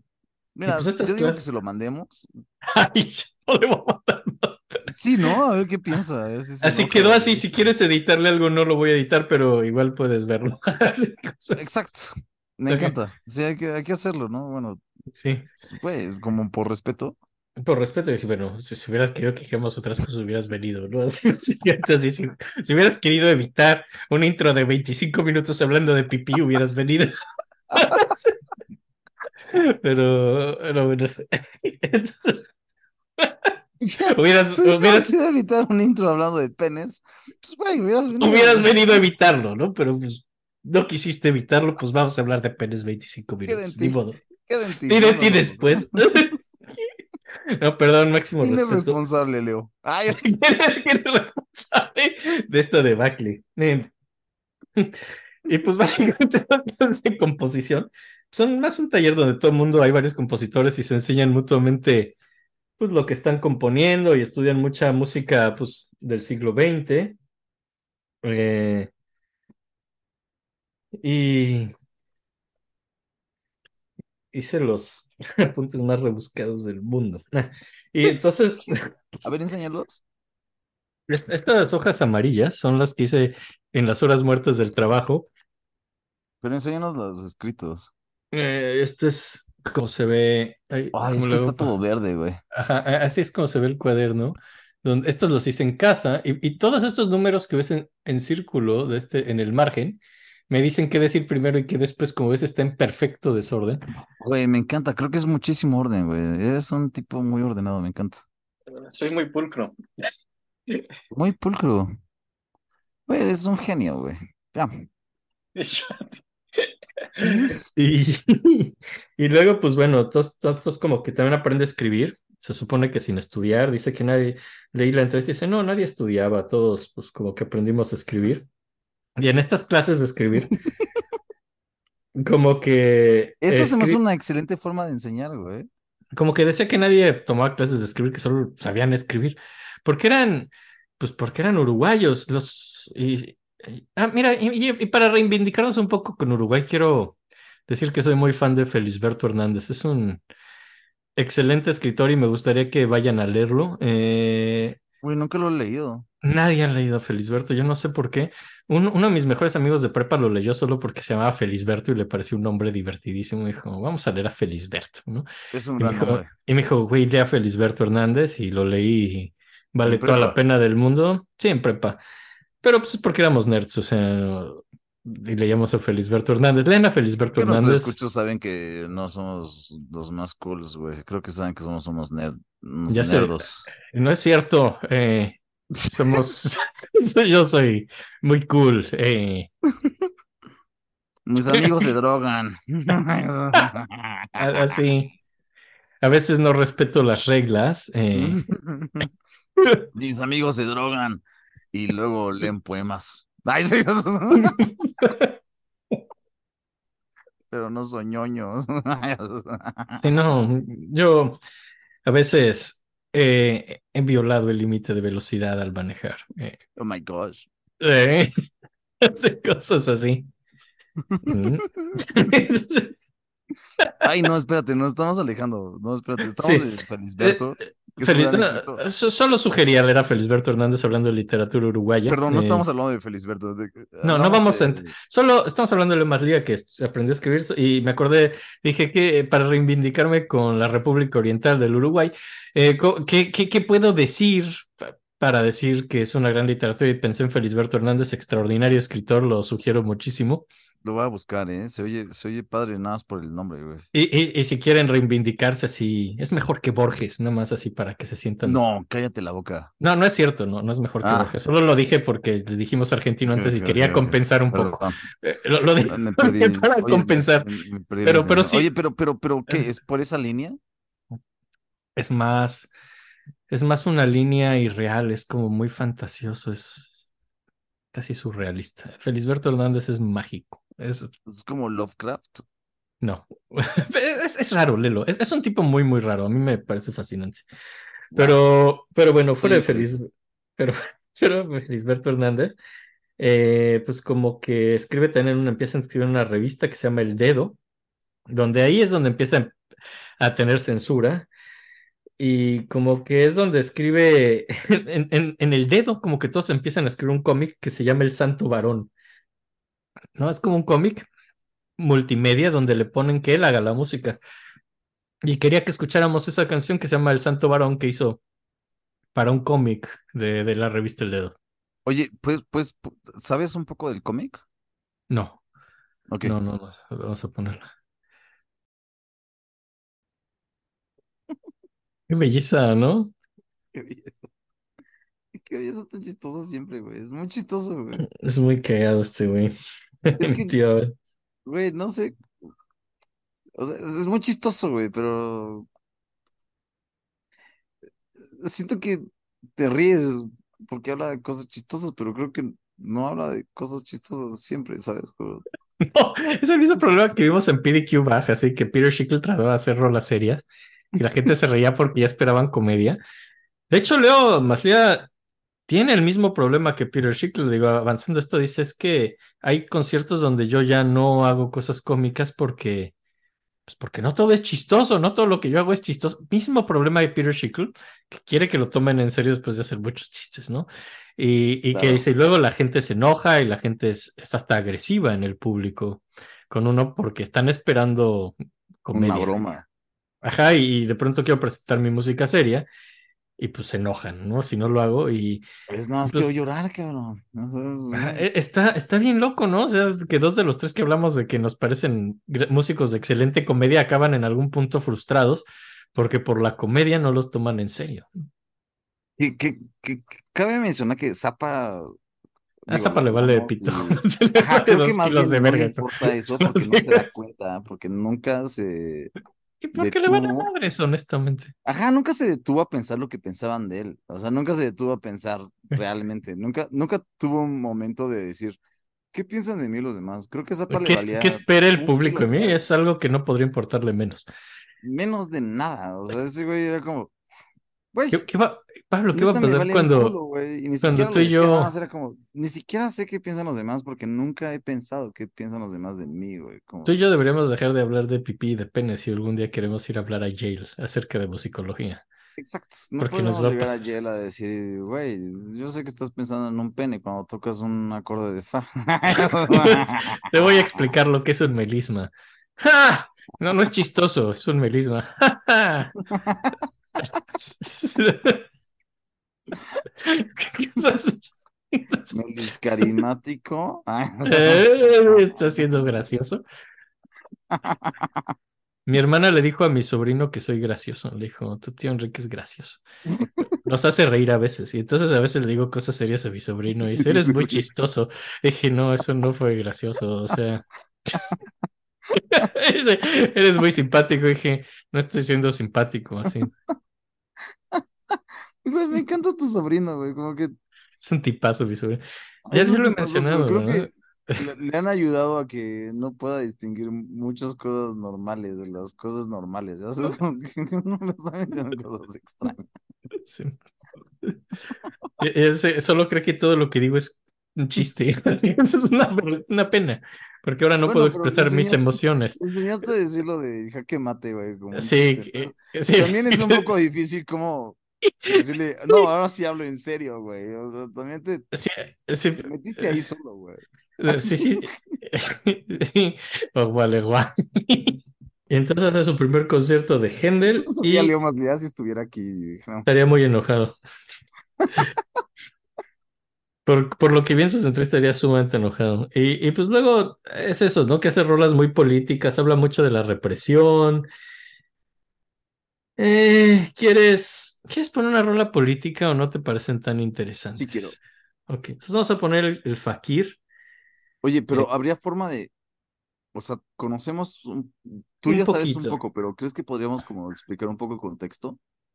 Pues es esta, básicamente lo que expliqué hace rato, que es una dictadura que tortura, que básicamente es una dictadura represora. Cada que alguien tiene ideas diferentes o, o quiere sublevarse, pues lo desaparecen o lo torturan o lo matan, ¿no? Entonces es bastante culero. Y esta rola que se llama El Fakir, de, de eso se trata, de indiferencia a la tortura, ¿no? Así el Fakir dice, bueno, hay gente que, pues que puede acostarse en carbones o en una cama de clavos y pues no le duele pues no le duele la espalda si está acostado en clavos o los pies si está pisando carbones. Dice, yo soy un fakir de la mente, ¿no? Así yo puedo vivir una dictadura y puedo ver cosas horribles de la mente y no las siento, no me afectan. Entonces está hablando como de una indiferencia ante la tortura, ¿no? Que es bastante denso, ¿no? Y pues lo, y dice, yo soy un fakir de la mente y pues quien conoce a Lemas desea dirá, ay, mira, está bromeando, así un fakir de la cabeza, qué chistoso. Pero está hablando, y es lo que él dice muchas veces en su música política, y habla un poco del Partido Comunista Uruguayo, dice, yo estoy quejándome de cosas políticas y estoy como en la misma línea que los que están quejándose de izquierda, pero son tan idiotas también los de izquierda que no entienden que estoy de su lado y ni siquiera entienden mis letras y ni siquiera entienden que estoy de su parte y también me rechazan. O sea, no, no lo solo me rechazan. Justo de lo poco que escuché en la entrevista, dijo como, güey, yo hice la única rola marxista que creo que existe. Y, y ajá, dice, yo soy la única rola marxista y los marxistas y los izquierdistas de aquí, el partido es comunista oficial, es tan estúpido que no entiende que estoy de su lado y estoy haciendo lo mismo que ellos, pero no, no tienen la inteligencia de entender un subtexto, ¿no? Y, Qué interesante, ¿no? y está cabrón así, digo, porque de- obviamente no se llevaba con la gente más, con, con los dictadores, O sea, Pero tampoco se llevara con los revolucionarios. de, de Tchaikovsky, güey, como, o sea, es distinto, ¿no? Como, es un poco distinto, o sea, el hecho de que tengas personas que están analizando tu música y poniéndole subletras al hecho de tener subletras y que no las entiendan, ¿no? Como que creo Sí, que es, está cagado, como, güey, no, Tiene un subtexto que no entienden. Entonces vamos a poner el fakir. Ahí les va. Es muy ¿qué oscura esta rola, ¿Qué sumamente oscura. Sumamente oscura. Y por otro lado, ahorita escuchando también la letra y todo esto, honestamente yo no sé quién estaría el Partido Comunista Uruguayo, pero si no entendían que esto se trataba de la tortura, son los retrasados mentales. Digo, Digo, ya. Retrasos mentales. Lo dice, ¿sabes qué se me no, hace ni siquiera es tan sutil como él dice, es que hay un Es subtexto muy sutil. claro, ¿no? No, no es un subtexto sutil, decir interrumpir la respiración de alguien, eso no es sutil, o sea, ¿cómo no lo entendían así? Y me encanta como, me gustó eso, eso que hace, como, yo no siento nada como la persona que no siente nada. O sea, es como, volviéndome totalmente frío porque vivo aquí, o como, es una queja muy clara de que no soy, Es una rola, es una... no está feliz y bla, bla, bla, pero lo hace de una forma, güey, me reí a la mitad de la rola porque lo hace muy chistoso por alguna razón. Es una manera muy extraña de expresarlo. Además, qué chistoso es. Leo Lía, sus rolas son raras. Eh, hay... ¿tú qué opinas? Eh, fuera de, que hace letras muy creativas y es muy inteligente y lo que sea, hay algo que a mí se me dificulta un poco y, disfruto ir a Leo Lía. No me gusta en lo más mínimo cómo canta. Así. Canta horroroso, según yo. Pues yo creo que un, justo sí lo he pensado varias veces, ¿eh? Como es bastante malo cantando, güey. Es malísimo cantando. Pero creo Y que, creo que es como una parte, ¿cómo decirlo? Como, como, ay, no sé qué palabra usar porque tal vez mi ignorancia me gana en estos momentos. Pero estoy seguro que debe haber una palabra para describir hacer algo mal para poder funcionar en un aspecto de una obra de arte hecha y que funcione de una forma mal o bien. ¿Sabes? O sea, creo que es muy relativo. O sea, lo hace de una forma funcional que sea relativa para la persona que lo escucha. Y creo que es totalmente a propósito el hecho de que lo haga mal no, bien, ¿sabes? Porque no le echa ganas a no, cantar. no, yo creo que simplemente canta feo y ya. O sea, yo Es creo que que, no puede, yo creo que Salo no sabe cantar bonito. Eh, es que siento bien, que, güey, ¿cuánto tiempo estuvo componiendo? ¿Cuánto tiempo hizo música? ¿Sabe música? ¿Estudió sa- sabe música? música definitivamente. Eh, ¿Pudo, pudo educar su voz no, hay gente que tiene la voz fea. O sea, una cosa será afinada, pero canta feo. Ajá, No pero todo el mundo cantar, canta bonito. de cantar feo, ni siquiera le interesó como poder educar su voz. O sea, sus intenciones de canto son totalmente habladas, ¿sabes? Y creo que eso es muy claro y creo que es como, pues no sé, creo que es como una especie de revolución que hace, güey, dentro de su forma de ser, como creo que es una parte de su forma política. No ¿Tú sé, crees que cantar feo es una protesta? Yo, yo creo que no. Yo, yo creo que simplemente es una cosa que no le sale bien y ya. O sea, Pero pudo haber, pudo, pudo mejorar, güey. O sea, el hecho de que no quiso mejorarla, güey. O sea, pudo mejorar, ¿qué tal güey. que O sí sea, quiso y nada más no pudo? ¿Qué tal ay, que... güey, pudo. Todos pueden, no es así. ¿O tú crees que no pudo? O sea, ¿de verdad crees que Pues a lo mejor solo canta feo y ya, o sea, pobre señor. O sea, digo, no todo el mundo tiene una voz agradable. ¿Ha- ¿Has oído el podcast? A mí no me gusta mi voz. Güey, yo nunca he escuchado el podcast, queridos escuchas, lo he escuchado muy poco tiempo y yo me salgo porque me Te molesta nuestra voz. Eh, a veces, a lo mejor él tampoco pues, pues, cantaba feo el cabrón y ya, no pasa nada.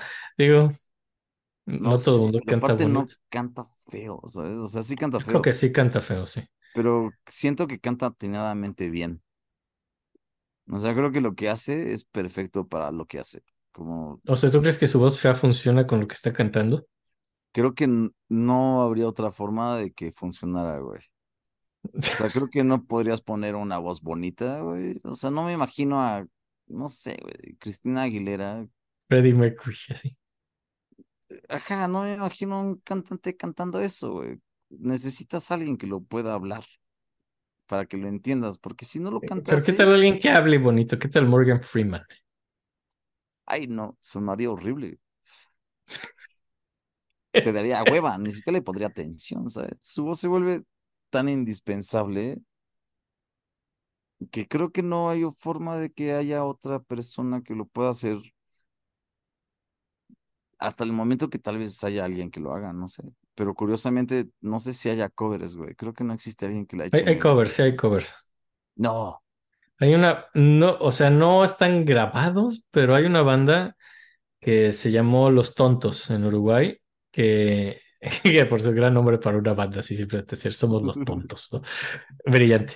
Eh, pero, me encanta que hagan covers de Leo Maslía. eh, no, y el, el, el cantante principal era alumno de Leo Maslía y, y de pronto tiene una gran relación con los tontos en los ochentas, donde los tontos hacen de pronto, de pronto en vivo, por eso no, no es que esté grabado, no lo hacen en sus discos, lo hacen pues, en sus toquines en vivo, de pronto hacen covers de Leo Maslía. Y a veces hasta Leo Maslía llega a cantar con los tontos, así como invitado especial, sí, porque era maestro del, del principal de los tontos. Oye, no puedo, no puedo. Ya buscamos si no hay nada de los tontos, como Claro que hay cosas de los tontos. ¿Quieres Ay, oír ¿cómo una rola muy curiosa de los tontos? Te voy a poner una rola muy extraña de los tontos, vas a ver. E- e- Es, muy buena, te, te va a hacer gracia. Eh, se trata de, de- digo, esta no la, la escuché, no la puse en el playlist de hoy, pero ahorita la pongo inmediatamente. Güey, me encanta que estás. O sea, siempre me sorprende lo bien que haces este trabajo, güero, y creo Lo que, intento. de verdad, que esto es mucho por ti, güey. Muchas gracias. Gracias. Esto se llama Himno a los conductores imprudentes. Digo, que, que se puede ver ahí el toque de Leo Maslía en un título como ese. Y, y, y vas a oír la letra porque habla, digo, adelantando un poco, habla mucho de gente que se hace puré porque son conductores imprudentes. Entonces, ahí les va una rola de, pues, de los tontos que se llama Himno a los conductores imprudentes. Güey, güey, güey, güey. Aparte de que es una rola maravillosa y está hermosa la letra. Ay, sí. Entiendo lo que dices. Güey, sí, este güey seguramente cantando o hablando lo que dice Leo Maslía, seguro suena increíble. Suena, Suena mejor que Leo Maslía, yo creo. sí, sí te entiendo, sí canta mal. Canta muy quería, mal y... quería encontrar la forma de que no, pero tienes toda razón, sí suena, sí Yo- y, yo no encontré, digo, estos son los tontos, no encontré un cover de los tontos de Leo Maslía, pero existen, ocurrieron pues, ocurrieron en vivo y así. O sea, existen Y- en, en una memoria de alguna E- persona. e- existieron en algún punto, sí, y me imagino que estaban mejor que las rolas de Leo Maslía cantadas por Leo Maslía. Eh, y pues bueno, básicamente es una época difícil porque con la dictadura y este güey escribiendo rolas así, pues, pues hay censura, despiden gente, cosas así. Y, y finalmente como que los setentas pasamos a- al 81, donde hace su primer, su primera pieza pues, más académica que, que, de hecho la tocan en Bruselas, en la Sociedad Internacional de, Compos- de Música Contemporánea, una pieza de música electroacústica que se llama Llanto, eh, que yo la tenía preparada para que oyéramos un poco de Leo Maslía, pues como músico pues, académico que es. Güey, qué interesante. Vamos, vamos, vamos. Vamos, vamos, esto se llama ¿Cómo, Llanto. cómo decían como ráyale mi güero? Pero me encantó. Solo di rayale, mi güero, y así lo paró. Y ahí les va. Ráyale mi güero.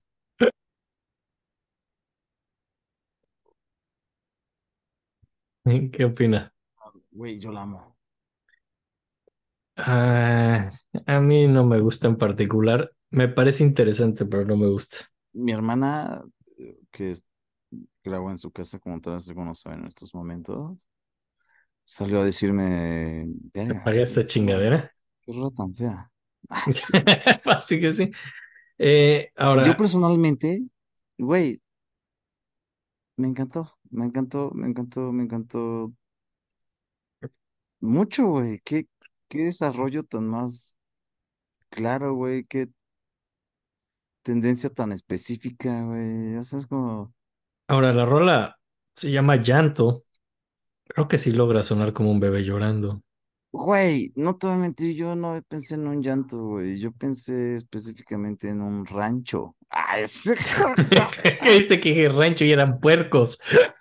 O sea, todo empieza, según yo, con el sonido de grillos y luego empieza a ser como más grandes y de repente empieza a ser otros animales, Ah, parece ser animal de granja, güey. Extrañamente con un ritmo granjero, güey. Mira, se llama llanto y yo creo que es el llanto de un bebé y logra el llanto de un bebé a, a base de la computadora, de sonido electrónico, lo cual no me parece mentir, interesante. no te voy a mentir. Se me hizo emotiva, sí me hizo sentir cosas, pero, güey, el llanto de un bebé me hace sentir como que nada más no quiero estar cerca del bebé.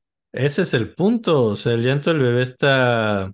Aquí no, es, molesto, es molesto aquí porque se supone que acaba, tienes... siento que va a acabar en algo, como, El, bebé tiene que ser molesto porque si no los papás eh, desvelados y cansados no se pararían quizá a atender a su bebé.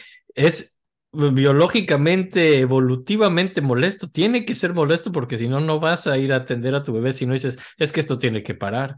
esto no es tan molesto, logra ser armo- armonioso, güey. entonces, ¿crees que no logra su cometido? Para nada, güey. Yo sí lo encuentro molesto, aunque... mm, No, es hipnotizante, de repente, sí, sí, sí, claro, güey, sí. te molesta, pero hay un momento donde dices, quiero saber en qué acaba esto, güey, como, eso no pasa con el llanto de un bebé, no dices como, "Mm, voy a ver cómo sigue A ver qué llorando. pasa. Si no, no como pasa que de, bueno, a ver en qué acaba. le voy a dar otros 10 minutos a su hambre, a ver en qué acaba su A, llanto. a ver qué pasa. No, Ah, no, o sea, es como que esta necesidad ya subió como, ya subió como tono y medio. este, este se está muriendo, qué interesante, creo que voy a darle un poco más de tiempo.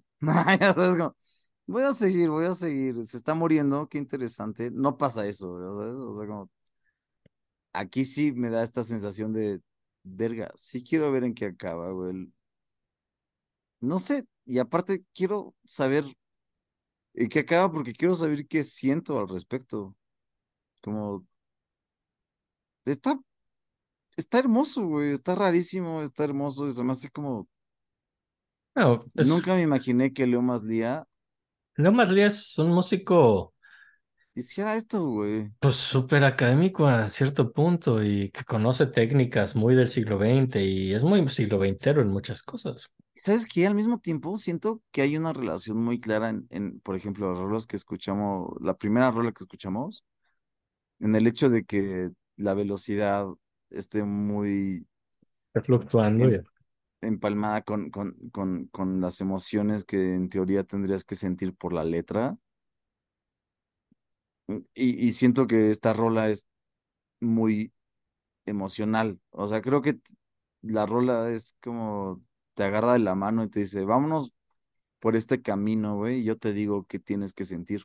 Como que no es tan libre de que dices, no sé qué siento, tal vez esto es bonito. Nah, tal vez esto, ya sabes, no, güey, no lo es. Vente, te voy a llevar por el lugar Sí. incómodo. Y es interesante, a mí me parece muy interesante que Leo Masli haga esto y, y es, ese es el problema de Leo Masli. Dicen, bueno, ¿usted qué hace? Mucha gente no entiende qué tipo de música es- toca Leo Masli. Dicen, eso es rock, definitivamente no es rock, es académico, definitivamente no, es jazz, no. Esto es académico totalmente, güey. Esta sí, pero en general le preguntan por su música y por ese corriente alterna no es académico y cosas. Entonces es medio, y él lo dice, dice, no me gustan las etiquetas, no me gusta lo clasificable y pues se zafa de eso un poco. nos podemos alivianar con otra rola Sí, sí, sí. ahorita. De, definit- sí, porque esto fue muy denso. Yo creo que tenemos densísimo, a que, mí me encantó, güey, pero chance necesitamos algo como para aliviar el corazoncito que nos puso vamos a oír, vamos a oír el sanguango. Nada más porque necesitamos algo perfectamente estúpido así. Después de, de algo así, y sanguango, de, de esto se trata un poco de, de ser estúpido. Ah, Ahí les va. Vale. Creo que esto aliviana mucho la otra rola, ¿no? Así como que- aliviana, pero sigue siendo igual de densa, ¿no? Es muy simpática, la verdad. Qué cotorro, güey. Qué, Es- qué es- cotorro, me güey. encanta esto, sí. Y, y, y, pues bueno, luego pasa algo, otra cosa en los desde los ochentas que hace muchos discos en los ochentas, vamos a ir poniendo música. Eh, lo invitan al programa Peor es Nada a fines de los ochentas, creo que es 89, 90. Sí. Eh, Esto es una cosa muy lamentable. El programa Peor es Nada es, es un programa que dura, que es en Argentina. Él solo sale en la primera temporada. Sale Jorge Ginsburg, que es como un comediante argentino, que a mí honestamente no, no me hace gracia. Eh, Pero no sé si, no, no sé, eso ya es muy individual. No sé si la audiencia en Argentina ahorita esté muy imputada por lo que acabo de decir. No sé si nuestros escuchas en Argentina quieren a Jorge Ginsburg. A mí yo lo que he visto no me hace gracia. Eh, ¿Cuál es, pero el señor es, es otro señor pelón con bigote. Así que lo más bien todos eran señores pelones con bigote, ¿no? Pero, pero lo invitan Ok, como un programa en la busco. tele que se llama Peor es Nada. eh, y como que lo invitan de colaborador, así como para escribir sketches de comedia y, y también para actuar, porque también actuaba. O sea, Leo Maslía, no lo hemos dicho, hay una gran faceta de escritor y, tanto de teatro y de actor y de comediante. Vamos a ver más cosas pronto. Pero el caso es que sí, sí, hay una gran faceta pues, de actuar y así. Entonces lo invitan a salir en sketches, pero él dice, bueno, pero aquí lo importante es que yo pueda escribir sketches. Es un programa hiper comercial en la televisión nacional de Argentina típico donde hacen chistes medio bobos y salen edecanes y cosas así, algo que está muy fuera del humor de este güey, tan, eh, de una forma tan extraña, pero a él se la pasó muy mal. Eh, y además porque lo que él cuenta es que dicen, bueno, a él le dijeron que pues él podía escribir sketches y llegaba con, con Ginsburg, había otros comediantes, pero el principal era Ginsburg y decía, mira, escribí este sketch, ¿no? Y Ginsburg le decía, esto es muy raro, esto, esto es solo muy extraño, esto no va a servir en la televisión nacional. Y siempre le bateaba sus sketches y tenía que acabar haciendo como pues, humor. perdón, perdón, Argentina, si, voy a decir algo feo de Jorge Guns, no sé si lo quieran, pero pues humor basura latinoamericano, ¿no? Que también tenemos en México, horroroso, así de de barra del Canal 9, así, así, de México, así, humor así gacho, así estúpido y, y esto a Leo Maslía le molesta. Pues no, no lo, no le encuentra chiste. Solo duró un año en este programa, ¿no? O sea, el, programa dura más años, pero solo está en el primero. Renuncia y más porque nunca le tomaban sus ideas y le molesta mucho estar en un como programa comercial de, pues, de humor chafa, ¿no? Y de humor tonto, así según él y, y pues renuncia, ¿no? Eh, y además él mismo no se considera un humorista, digo, por más que tú y yo, de hecho, por eso te digo que a lo mejor hasta se hubiera enojado si hubiera aceptado la invitación, porque él no se considera a sí mismo un humorista ni un tipo gracioso. Y pues renuncia, ¿no? Es, por ejemplo, un programa que sale bastante mal. Eh, y sigue componiendo. Después de esto, digo, sigue haciendo música, sigue sacando discos, tiene música incluso, pues, de todo género, hace música. Oigan, ya, ya busqué a Jorge Ginsburg, perdónenme. ¿Qué opinas de Jorge Ginsburg? Nada, es malísimo. Ok, y pues hace como más música, hace música orquestal, de cámara, que principalmente se toca en Uruguay, en Argentina, y por ejemplo en 94 le dieron un premio de la Fundación Conex de Argentina como los 100 principales figuras de las letras, o sea, entre 84 y 94, porque hay que decirlo, Maslía escribe, escribe 40 libros, hay cuentos, hay novelas, eh, Güey, cuando me dijiste que tuvo 40 libros, yo tiene verdad 40 me, libros. me sorprendí, vergo, porque 40 libros es, según yo, una cantidad enorme, güey. Ahora hay de diferentes tamaños, no todos son libros enormes, ¿no? O sea, hay unos libros más grandes que pero aún otros. así, ¿no? Tener Escribió, 40 sí, sí, sí. cuentos es Escribió bastante. es- Y, y hay cosas muy simpáticas. Hay una novela, por ejemplo, que se llama eh, Mentirillas, que no la he leído, pero leyendo de qué se trata me muero de ganas de leerla. Como que te va contando una historia, ¿no? Pues como una novela normal. Y a la mitad de la historia, por eso se llama Mentirillas, porque hay mentiras en la historia. Y a la mitad como que el autor voltea y te dice, a ti, lector, te dice, perdón, algunas de las cosas que te he contado aquí, pues la verdad no son del todo tan ciertas y a lo mejor exageré un poco y, y como que te empieza a cambiar la historia al a la mitad, dice, ¿sabes qué? Es que esto no es así. Wow. Más, bien, esto era más bien un poco así, pero me sentí mal de pues, no decirte la verdad. Esto es más bien así y así.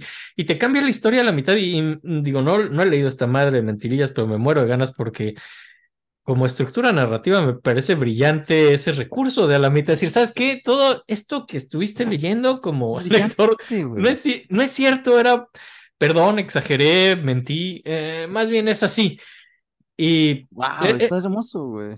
Esto, esto lo leí, bueno, no, no lo leí, esta parte la vi en la misma entrevista que viste del, de este pobre entrevistador al que cabulean mucho, ¿no?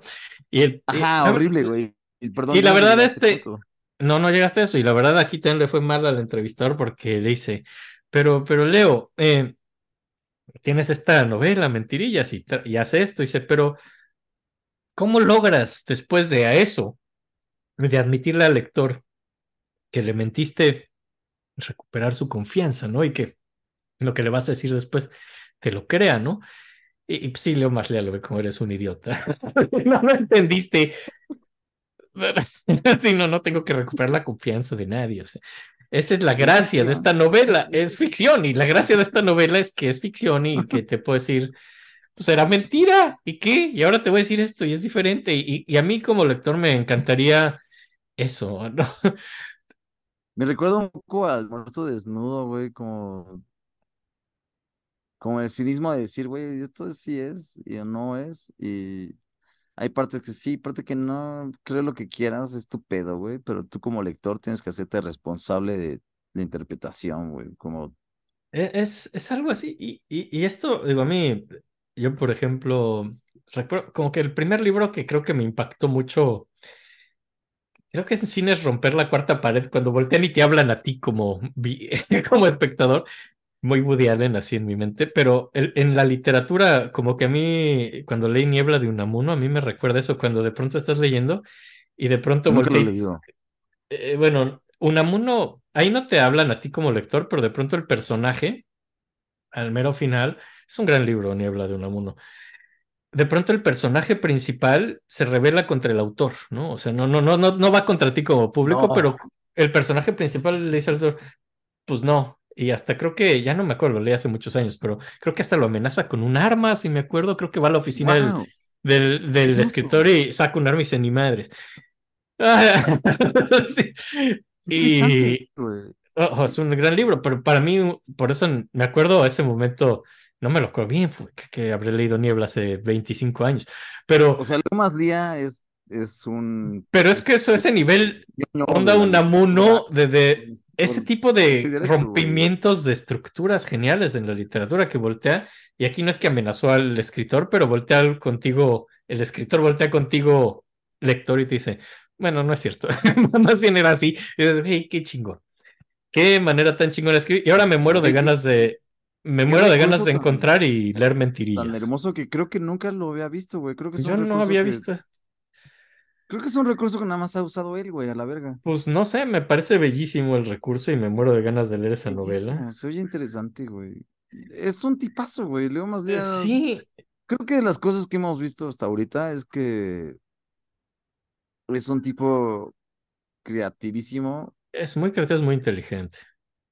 Enojadísimo con la idea de que haya alguien que te diga qué hacer, güey.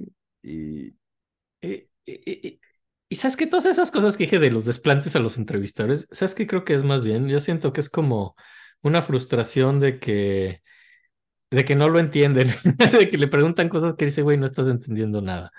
Y, y yo creo que eso es lo que genera ese desplante. Pero, ¿qué, ¿quieres escuchar como, de pronto en sus sí. conciertos, no, no son cuentos, pero los conciertos es cuentos, cuenta como cosas raras. Y quiero que pongamos un interludio hablado, porque son un poco de su literatura. Vamos a ver algo de los horóscopos que hace. Vamos a ver unos horóscopos de Leo Maslía. suena tremendo. Vamos. No sé tú, güero, yo estoy totalmente identificado. Creo que Este, sí este es el primer, el primer horóscopo que estoy contento. Sí soy. Yo soy. Sí, sí, sí, sí eres. A mí me dijeron que me vuelva autista. Sí eres. Sí. Eres totalmente, güey. Desde que te conocí, yo tuve una vibra de que De que sí, va a ignorar a todos. autista. Sí. Qué genio, güey, qué genio, güey. Sí, genio, genio, genio. Y así, y así son luego sus conciertos. Ya, ya no lo ha hecho, dice que ya no ha hecho esto tanto porque todo el mundo espera pura comedia en sus shows y quiere enseñar su música. Sería lo que hablábamos, pero cuando quiere hace muy buena comedia y al rato quería poner otro cuento de un intercambio de cabezas que son como más raros, más irreales. Tiene, tiene ¿Sabes qué me cuentos muy extraños.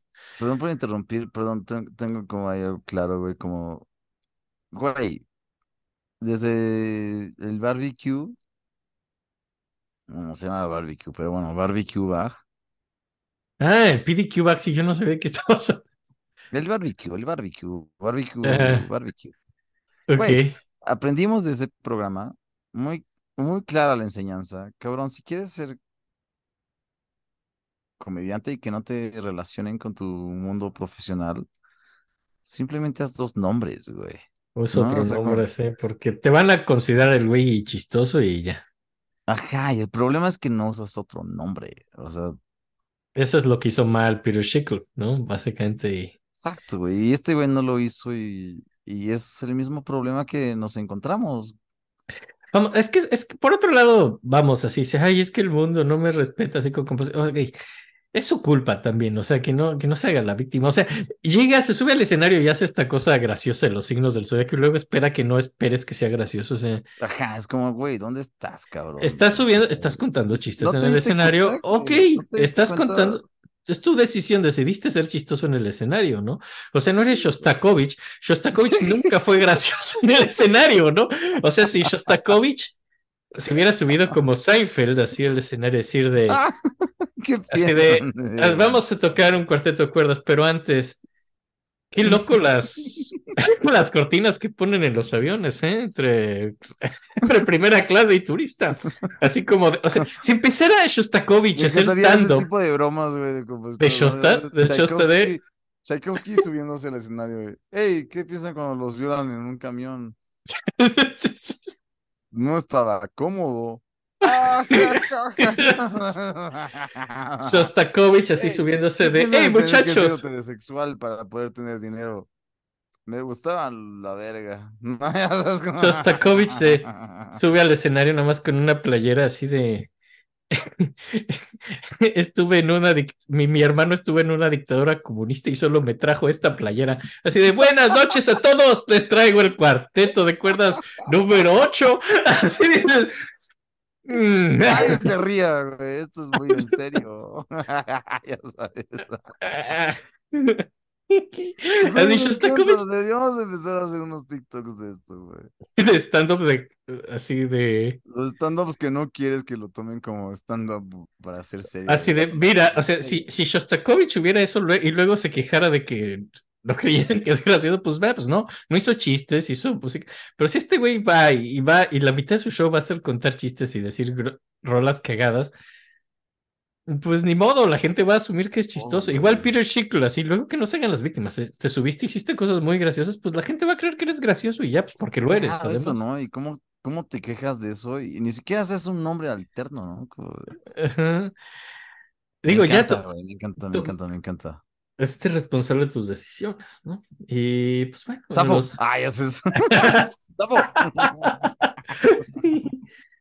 Y por ejemplo, en el 98 gana otro premio, el premio Morosoli por música popular. En el, en el 2003 le estrenaron una ópera que se llama Maldoror, que se basa en pues, literatura del conde de Lotemont. Se estrenó en el Teatro Colón en, en Buenos Aires. No sé si reírme o no. No, no, exacto, no te ríes, esto es serio, es una ópera seria. Y la estrenaron en el Teatro Colón, o sea, es un, pues es un éxito, es un, es algo que, un, algo que logró, es algo, es algo muy bonito, ¿no? Así, pero no es chistoso. Oye, es- ¿y es- la escuchaste? No la encontré, fíjate. No. No la encontré y la busqué y no la En encontré. YouTube. No, no la encontré y dije, es que quisiera poner algo esto, pero no lo encontré. Qué pena. En los 2000 eh, tiene un programa después de esa horrible decepción de Peor es Nada, donde pues, suena que es como el, la equivalente argentino del Hora Pico, así todo pítero. Eh, pero básicamente tiene un, un mejor programa que se llama Cuentos de Leo, donde es un programa muy bonito donde cuenta sus cuentos, estos que hace así, todos medio oníricos, y alguien los ilustraba, ¿no? Entonces, ese es un mejor programa, lo malo es que lo cancelan. Eso es en Montevideo, pasan esto en la tele.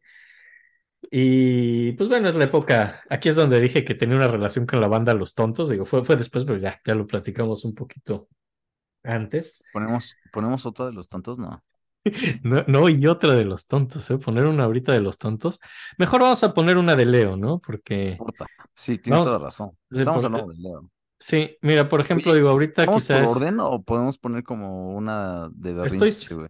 estoy saltando. La que quería poner, porque no hemos hablado de, su gusto por el tango. Entonces, quería, eh, a veces toma tangos, así tiene, como dijimos desde el principio, inspiración de muchas cosas y una inspiración es el tango. Y a veces agarra como tangos y les cambia la letra, ¿no? Hay un tango muy famoso que, que se llama La Última Kurda. Eh, por lo que entiendo, kurda como en el caló argentino es como borrachera, entonces es la última borrachera. Y entonces habla como, pues, es una rola medio decadente, es un tango, es dramático y se trata de la última borrachera y este se llama como la primera sobriedad en vez de la última kurda. Oye, ¿y si ponemos una rola distinta? Nah, no es cierto. Ah, ¿verdad? de explicarla toda, así de, no, les vamos a Ajá, poner esta. Y vamos a poner algo de los Beatles. Así, No, no, vamos a poner la, la primera sobriedad que, que habla La como... primera sobriedad se llama. La primera sobriedad, que es como lo opuesto a la última curda. Entonces, como que agarró el mismo tango de la última curda, pero lo convirtió en la primera sobriedad. Güey, es un genio, güey. Es un genio y habla como de cosas más de salud, pero extrañamente luego habla de un pañal geriátrico. Eh, rola rara. Vamos, vamos a oír Wow. este, este extrañísimo tango que se llama La primera sobriedad. Ahí les va. Disfruten, disfruten, sobrinos. Ahí les va. Eh, es raro. Es hermosísimo, güey. ¿Tú qué piensas de...? Yo al principio pensé que el piano era una especie de surrealismo, pero... No, es- ah, bueno, luego hace Ah. cosas así, luego, luego le gusta tocar tangos y meterles como series y cosas. Ah, no, según yo estaba medio extraño. como- no es algo ajeno a él hacer ese tipo de cosas. eh, Pero lo acabó hace. desarrollándose de una forma armónica. No deja de ser un tango, no deja de basarse en la última curda, lo Y no te es no deja de ser algo, algo medio atonal. O sea, como, como que la armonía sigue de una forma extraña. La melodía está de otro lado hasta que se vuelven hermanitas a un momento y, y carajo, acaba hermoso, ¿no? Acaba como, Ahora, la, la letra es, es muy extraña, o sea, a- al contrario de hablar de las pedas, está aquí hablando de curarse y de tomar yogurt y lechita y su pañal geriátrico. O sea, que dices, esto y es es tan muy, triste, güey. es muy triste cómo acaba la gente, ¿no? Pero triste, es- así acaba la gente, es súper dramático. Pero, pero lo hace de una forma muy cómica porque se está burlando de la última curda y ¿Cómo te lleva de nuevo, sabes? O sea, eso es algo que creo que hemos tenido en todas las rolas que hemos escuchado. El güey está decidido a que la experiencia que tú tengas escuchando su música sea lo que él quiere que tú claro. experimentes. Se me hace increíblemente obsesivo en eso, güey, como no, no deja muchas cosas a la imaginación, ya sabes, es como sí se saca la falda, güey. Mm. Sí, te hace sentir lo que él quiere que sientas desde el inicio. E- e- Este rol es bastante deprimente que a fin de cuentas, y es un tango, está bien que sea deprimente, los tangos tienen que ser bastante dramáticos. es- Está bien. Entonces está correcto, yo creo. Eh, Es un cínico, ¿no? Yo creo que en poco general. sí. Y pues bueno, luego ya en los 2000 estuvo estrenó su ópera, por ahí de 2007 hace un libro, un... Esto a lo mejor lo quiero dejar como rola final. 2007 hace un, un disco muy, muy bonito que se llama Árboles. eh, que es para violín, cello, piano, corno inglés y flauta alto. Wow. disco instrumental y todo se trata de árboles. Es como súper melancólico y diferentes Qué tipos de qué árboles. agrupación, ¿eh? Acabo, acabo de ir a un concierto este fin de semana de Ligeti, que era piano, corno y violín. Ah, el, el trío. Ajá, el trío. que está, es que está basado en el de Brahms, ese, un poco. Sí, güey, yo, yo personalmente cuando lo estaba escuchando no podía dejar de sentir que es un trío muy difícil de generar, como el corno es un instrumento muy complejo, güey, y es muy raro, y hay muchos momentos en que No, pero este es otro, este no es corno francés, es corno inglés. Ah, verga, discúlpenme todos los escuchas, me equivoqué, es un instrumento totalmente distinto. Muy diferente, así. Pero No, Ah, es- esta es una cosa muy bonita. O sea, yo sí lo veo muy balanceado. Tienes un piano así en medio y tienes como Sí, tus dos es- cuerdas, el violín y el cello, la alta y la baja, y tienes tus dos eh, Sí, es maderas, muy- la flauta y el corno inglés. Y justo la flauta y el corno inglés suenan bien. Sí, no, no, perdón, perdón, Está, perdón. está muy bonito balanceado. Es, es una bonita instrumentación. Digo, no Totalmente. típica, bastante creativa, pero muy bien balanceada. Muy funcional, bien. muy funcional. Sí, sí, sí. sí, sí. Eso, eso lo quería dejar al, No, no tenía nada que ver con esto. Es un, es un disco bonito, Leo Maslía. Aquí extrañamente, a pesar de que hablas de, eh, y lo vimos, su, pues como su onda esta Ay, qué de, teto, perdón, güey. Qué teto me siento, güey. Che, mal, no puedo dejar, güey, que hice ese horror, güey. Discúlpeme. no, no, te- no, aquí, pero lo que iba es que a pesar de, de que a veces hace música como serial y atonal, de hecho él mismo dice que no tanto, él mismo en alguna entrevista dice que a él lo que le gusta más es como tomar un lenguaje más viejito, tonal, pero hacer música nueva. Dice, yo puedo generar música nueva con herramientas viejas, ¿no? Y con herramientas viejas se refiere bastante a la tonalidad. Y este es un disco que si lo oyes es bastante bonito, bastante emotivo. Es instrumental, lo cual ha hecho más últimamente, porque eso no se presta al humor, decir, mira, no hay chistes, no es solo música. Quita un poco ese factor de qué va a decir Leo el concierto y de qué se va a tratar la letra. Y hace un disco muy emotivo sobre los árboles y lo quería dejar como el final. Hay un movimiento bonito que se llama Enramada, bastante medio pop, pero está lindo, ¿no? Y Ay, me encanta, me encantaría escucharlo.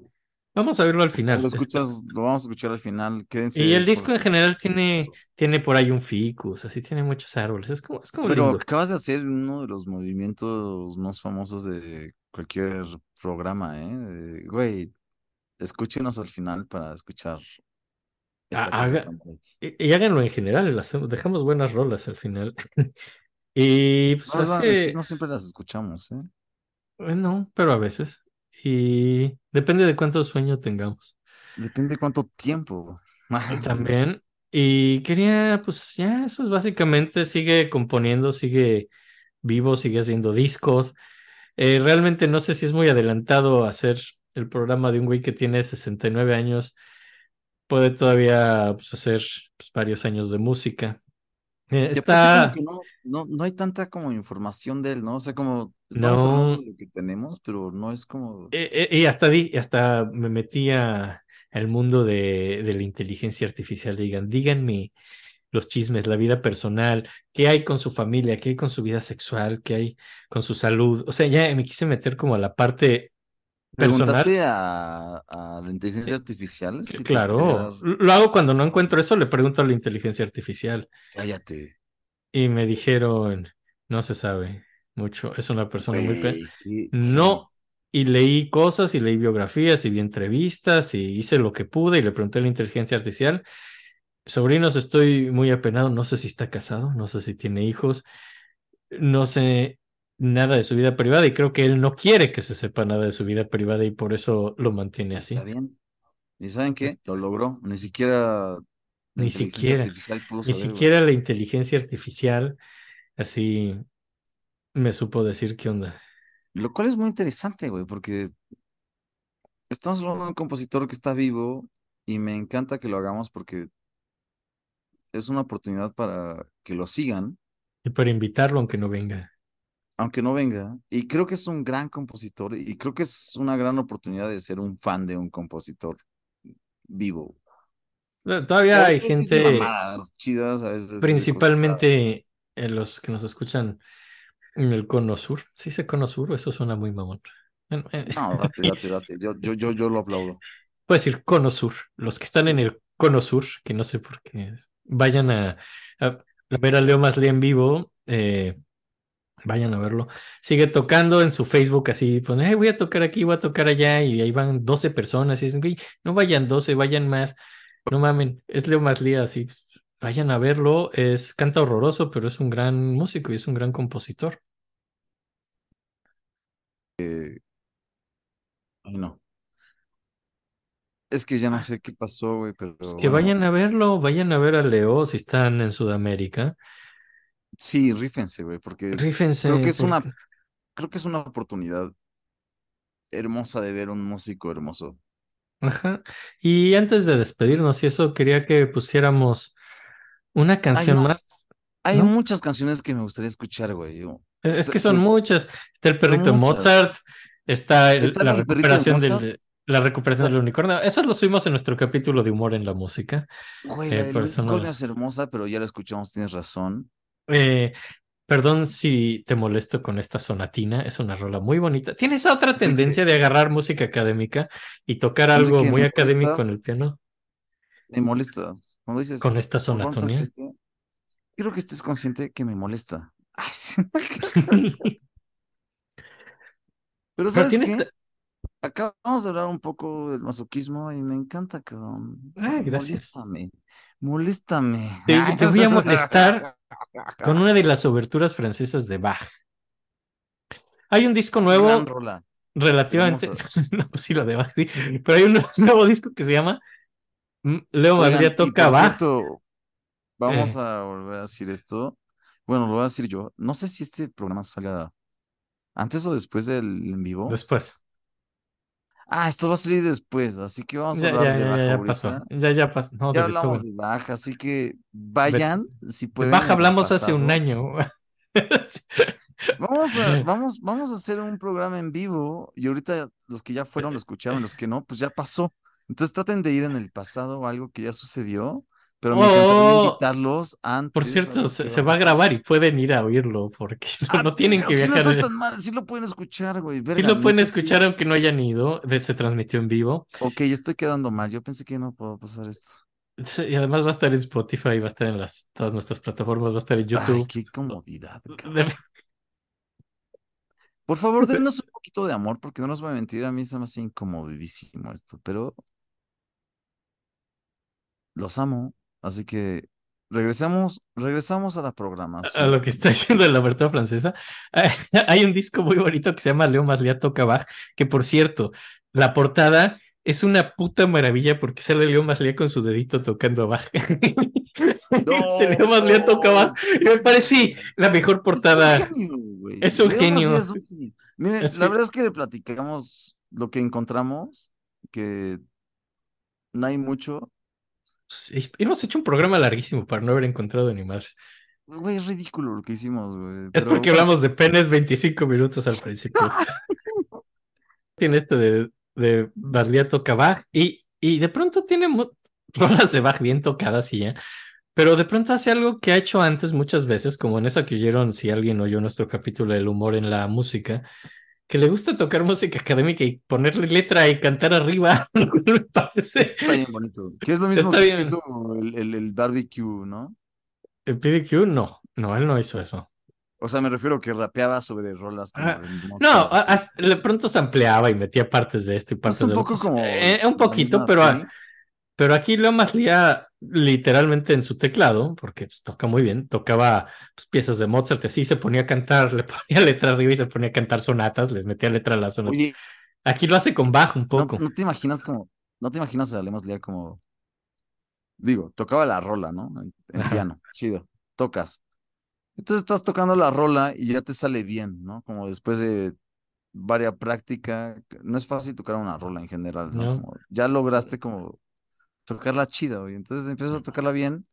Y de repente en tu cabeza empiezas a vez de ponerle O sea, el rol- Generalmente cuando uno toca una rola, según yo, es normal que empiezas a, a pensar mamadas, ¿no? Como, o sea, estás tocando, te estás haciendo la rola, mientras en tu cabeza es como, Ah, sí, tengo que comprar arroz, tengo que no sé qué, ya no tengo no sé qué, ta, ta, ta, ta, ta. Güey, era amigo de esta persona, no estoy seguro si me quería, pero voy a hacer, güey, no sé. Chance debo hacer. ¿Ya sabes? Mm, Lo que me encanta es que este güey lo escribe. Pues Lo más o menos, así le pone letras canta, chido. Le O pone una letra y la hace le pone, funcional en una le pone como. letras chidas, sí. Entonces, pues quiero que pongamos la abertura francesa eh, que viene Está de Bach y le pone letra a él. Ahí les A lo que voy es que, queridos sobrinos, nietos, esto es lo que ustedes podrían hacer si le echan ganas. Ay, Esfuércense. Como tía molestando, ya saben. Échenle un poquito de ganas, gordos. Les va. ¿Qué? ¿De dónde? ¿Por qué? Y fregó el pinche Leo. Me encanta. No sé si le guste que nos riamos de esta rola. Es que es chistoso, es su culpa. O sea, ¿por qué le hace chistoso si no quiere que te rías? No mames. Es chistosísimo, güey. ¿Qué? De verdad es chistosísimo. Y esta- no, Y ahorita puse la giga y es la cortita, o sea, porque, bueno, por el tiempo, ya sabes. Pero tiene toda la suite cantada y le pone letras a toda la puta suite. Eso, ¿cómo dices, güey? Es un genio, güey. Cantaste toda la suite diciendo cosas así, o no mames así, de que si el Güey, coach me de encanta que sí es lo que expresión uno corporal. piensa. ¿Sabes? Si es lo que uno piensa cuando toca lo que está practicando. ¿Tú qué piensas cuando tocas quintillos? ¿Cuál es tu frase? ¿Quintillos? Sí. Ay, no sé. ¿Qué no dices? Pipa con papa. Oh, chinga tu madre. Así tienes que hacer así algo que tenga sus cinco silabitas así para No taca. tengo ni idea. En el momento lo invento, creo, güey. O sea, es como. Cinco, ¿no? Como. En, en- en primer lugar, pienso tres y dos. O sea, siempre pienso tres y dos. No, pero el quintillo así rápido, así de papa, papa, chinga tu madre. Así, taca, taca, taca. O sea, pero tú piensas, por ejemplo, el cinco de inicio. Un, dos, Pues, tres, cuatro, cinco. ¿O piensas No, yo, yo, uno, yo le pongo letra, yo digo pipa con papa. O chinga tu madre. De- de- de- hago algo de cinco sílabas que. Para, así. Ay, yo siempre lo pienso como, más bien como algo, como. Un, dos, tres, cuatro, cinco. ah, O sea, como, ajá, o no sé, o tal vez tres y dos, ¿no? Como. Taca, ta, ta, ta, ta. Taca, ta, ta, ta, ta. Pero si es el cinco, Taca, si es el que va para. No, no como cinco octavos, ese, ese es un quintillo, así parejitos tienen que ser así. taca, taca, taca. Tucu, tucu, taca. Tucu, tucu, taca. Pero siempre tengo en mi cabeza el 3, porque para mí es más fácil pensar, ¿no? Como, ¿cómo mi cerebro lo hace? Pero una vez que lo armo, o sea, como una vez que ya logro tocar el 5, en mi cerebro ya no es 5, en mi cerebro es pensando una mamada y entonces ahí es cuando empiezo a ponerle palabras totalmente irrelevantes a la realidad, como, no sé, güey, chance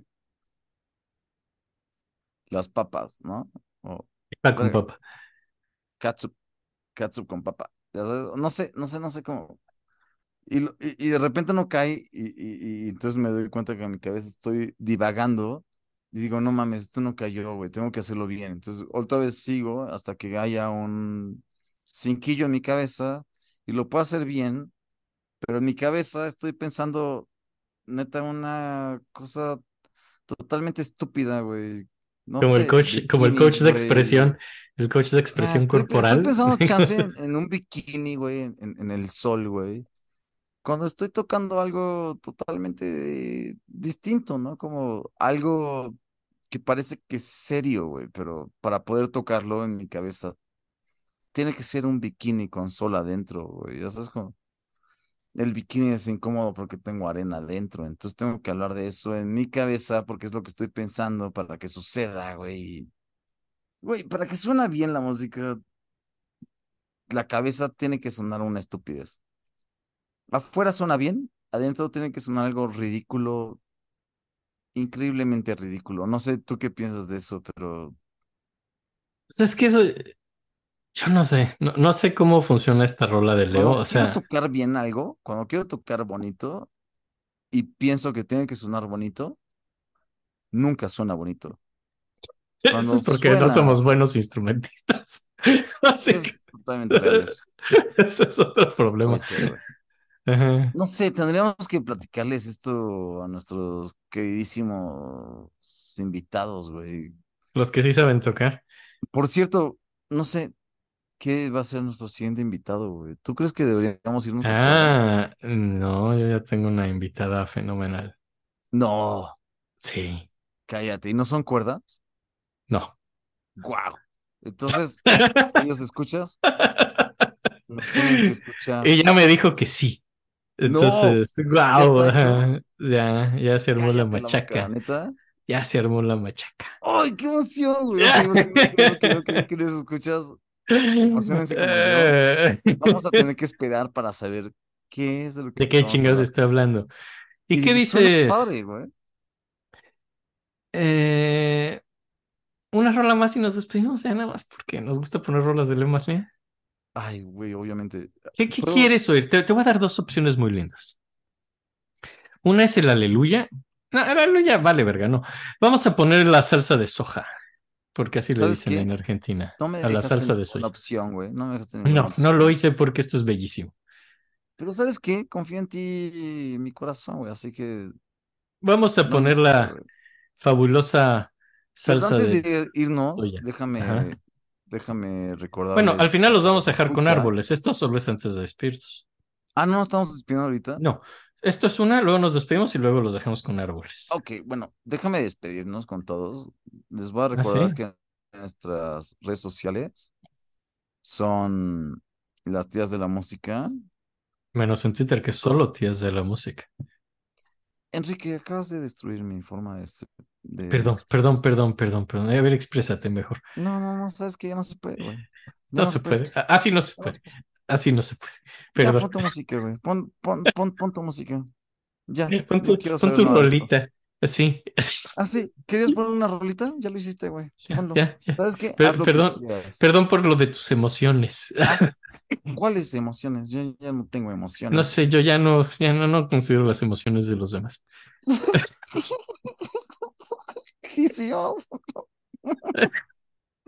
Bueno, vamos a ir con Leo Maslía.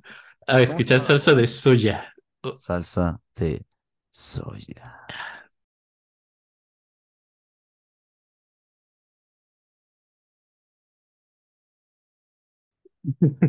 Qué puto genio, güey.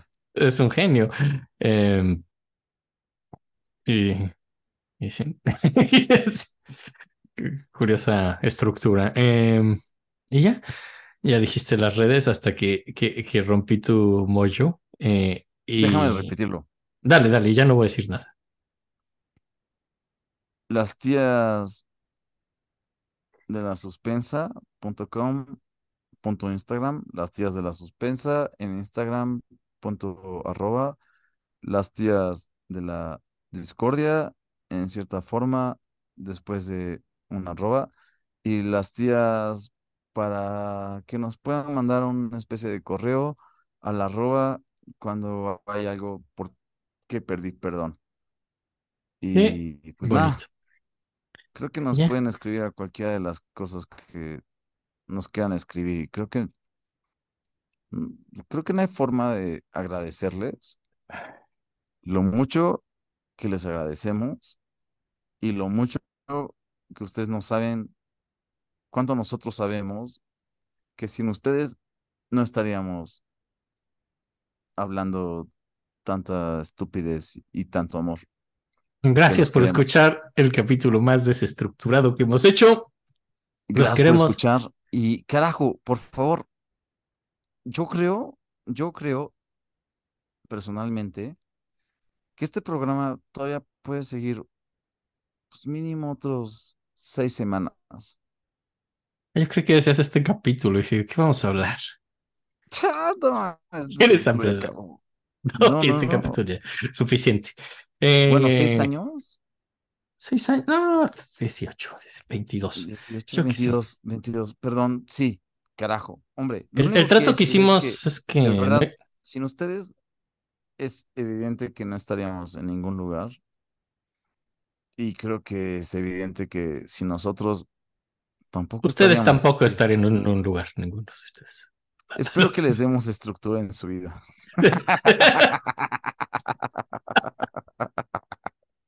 Los amo, pues. Yo a ustedes. Y esto es Enramada del disco Árboles de Leo Maslía. Y luego nos vemos con otra serie y, y con otro invitado y cosas así. Oigan, y espero que les haya gustado el en vivo. Sí, ojalá. Tata. A ver qué tal sale.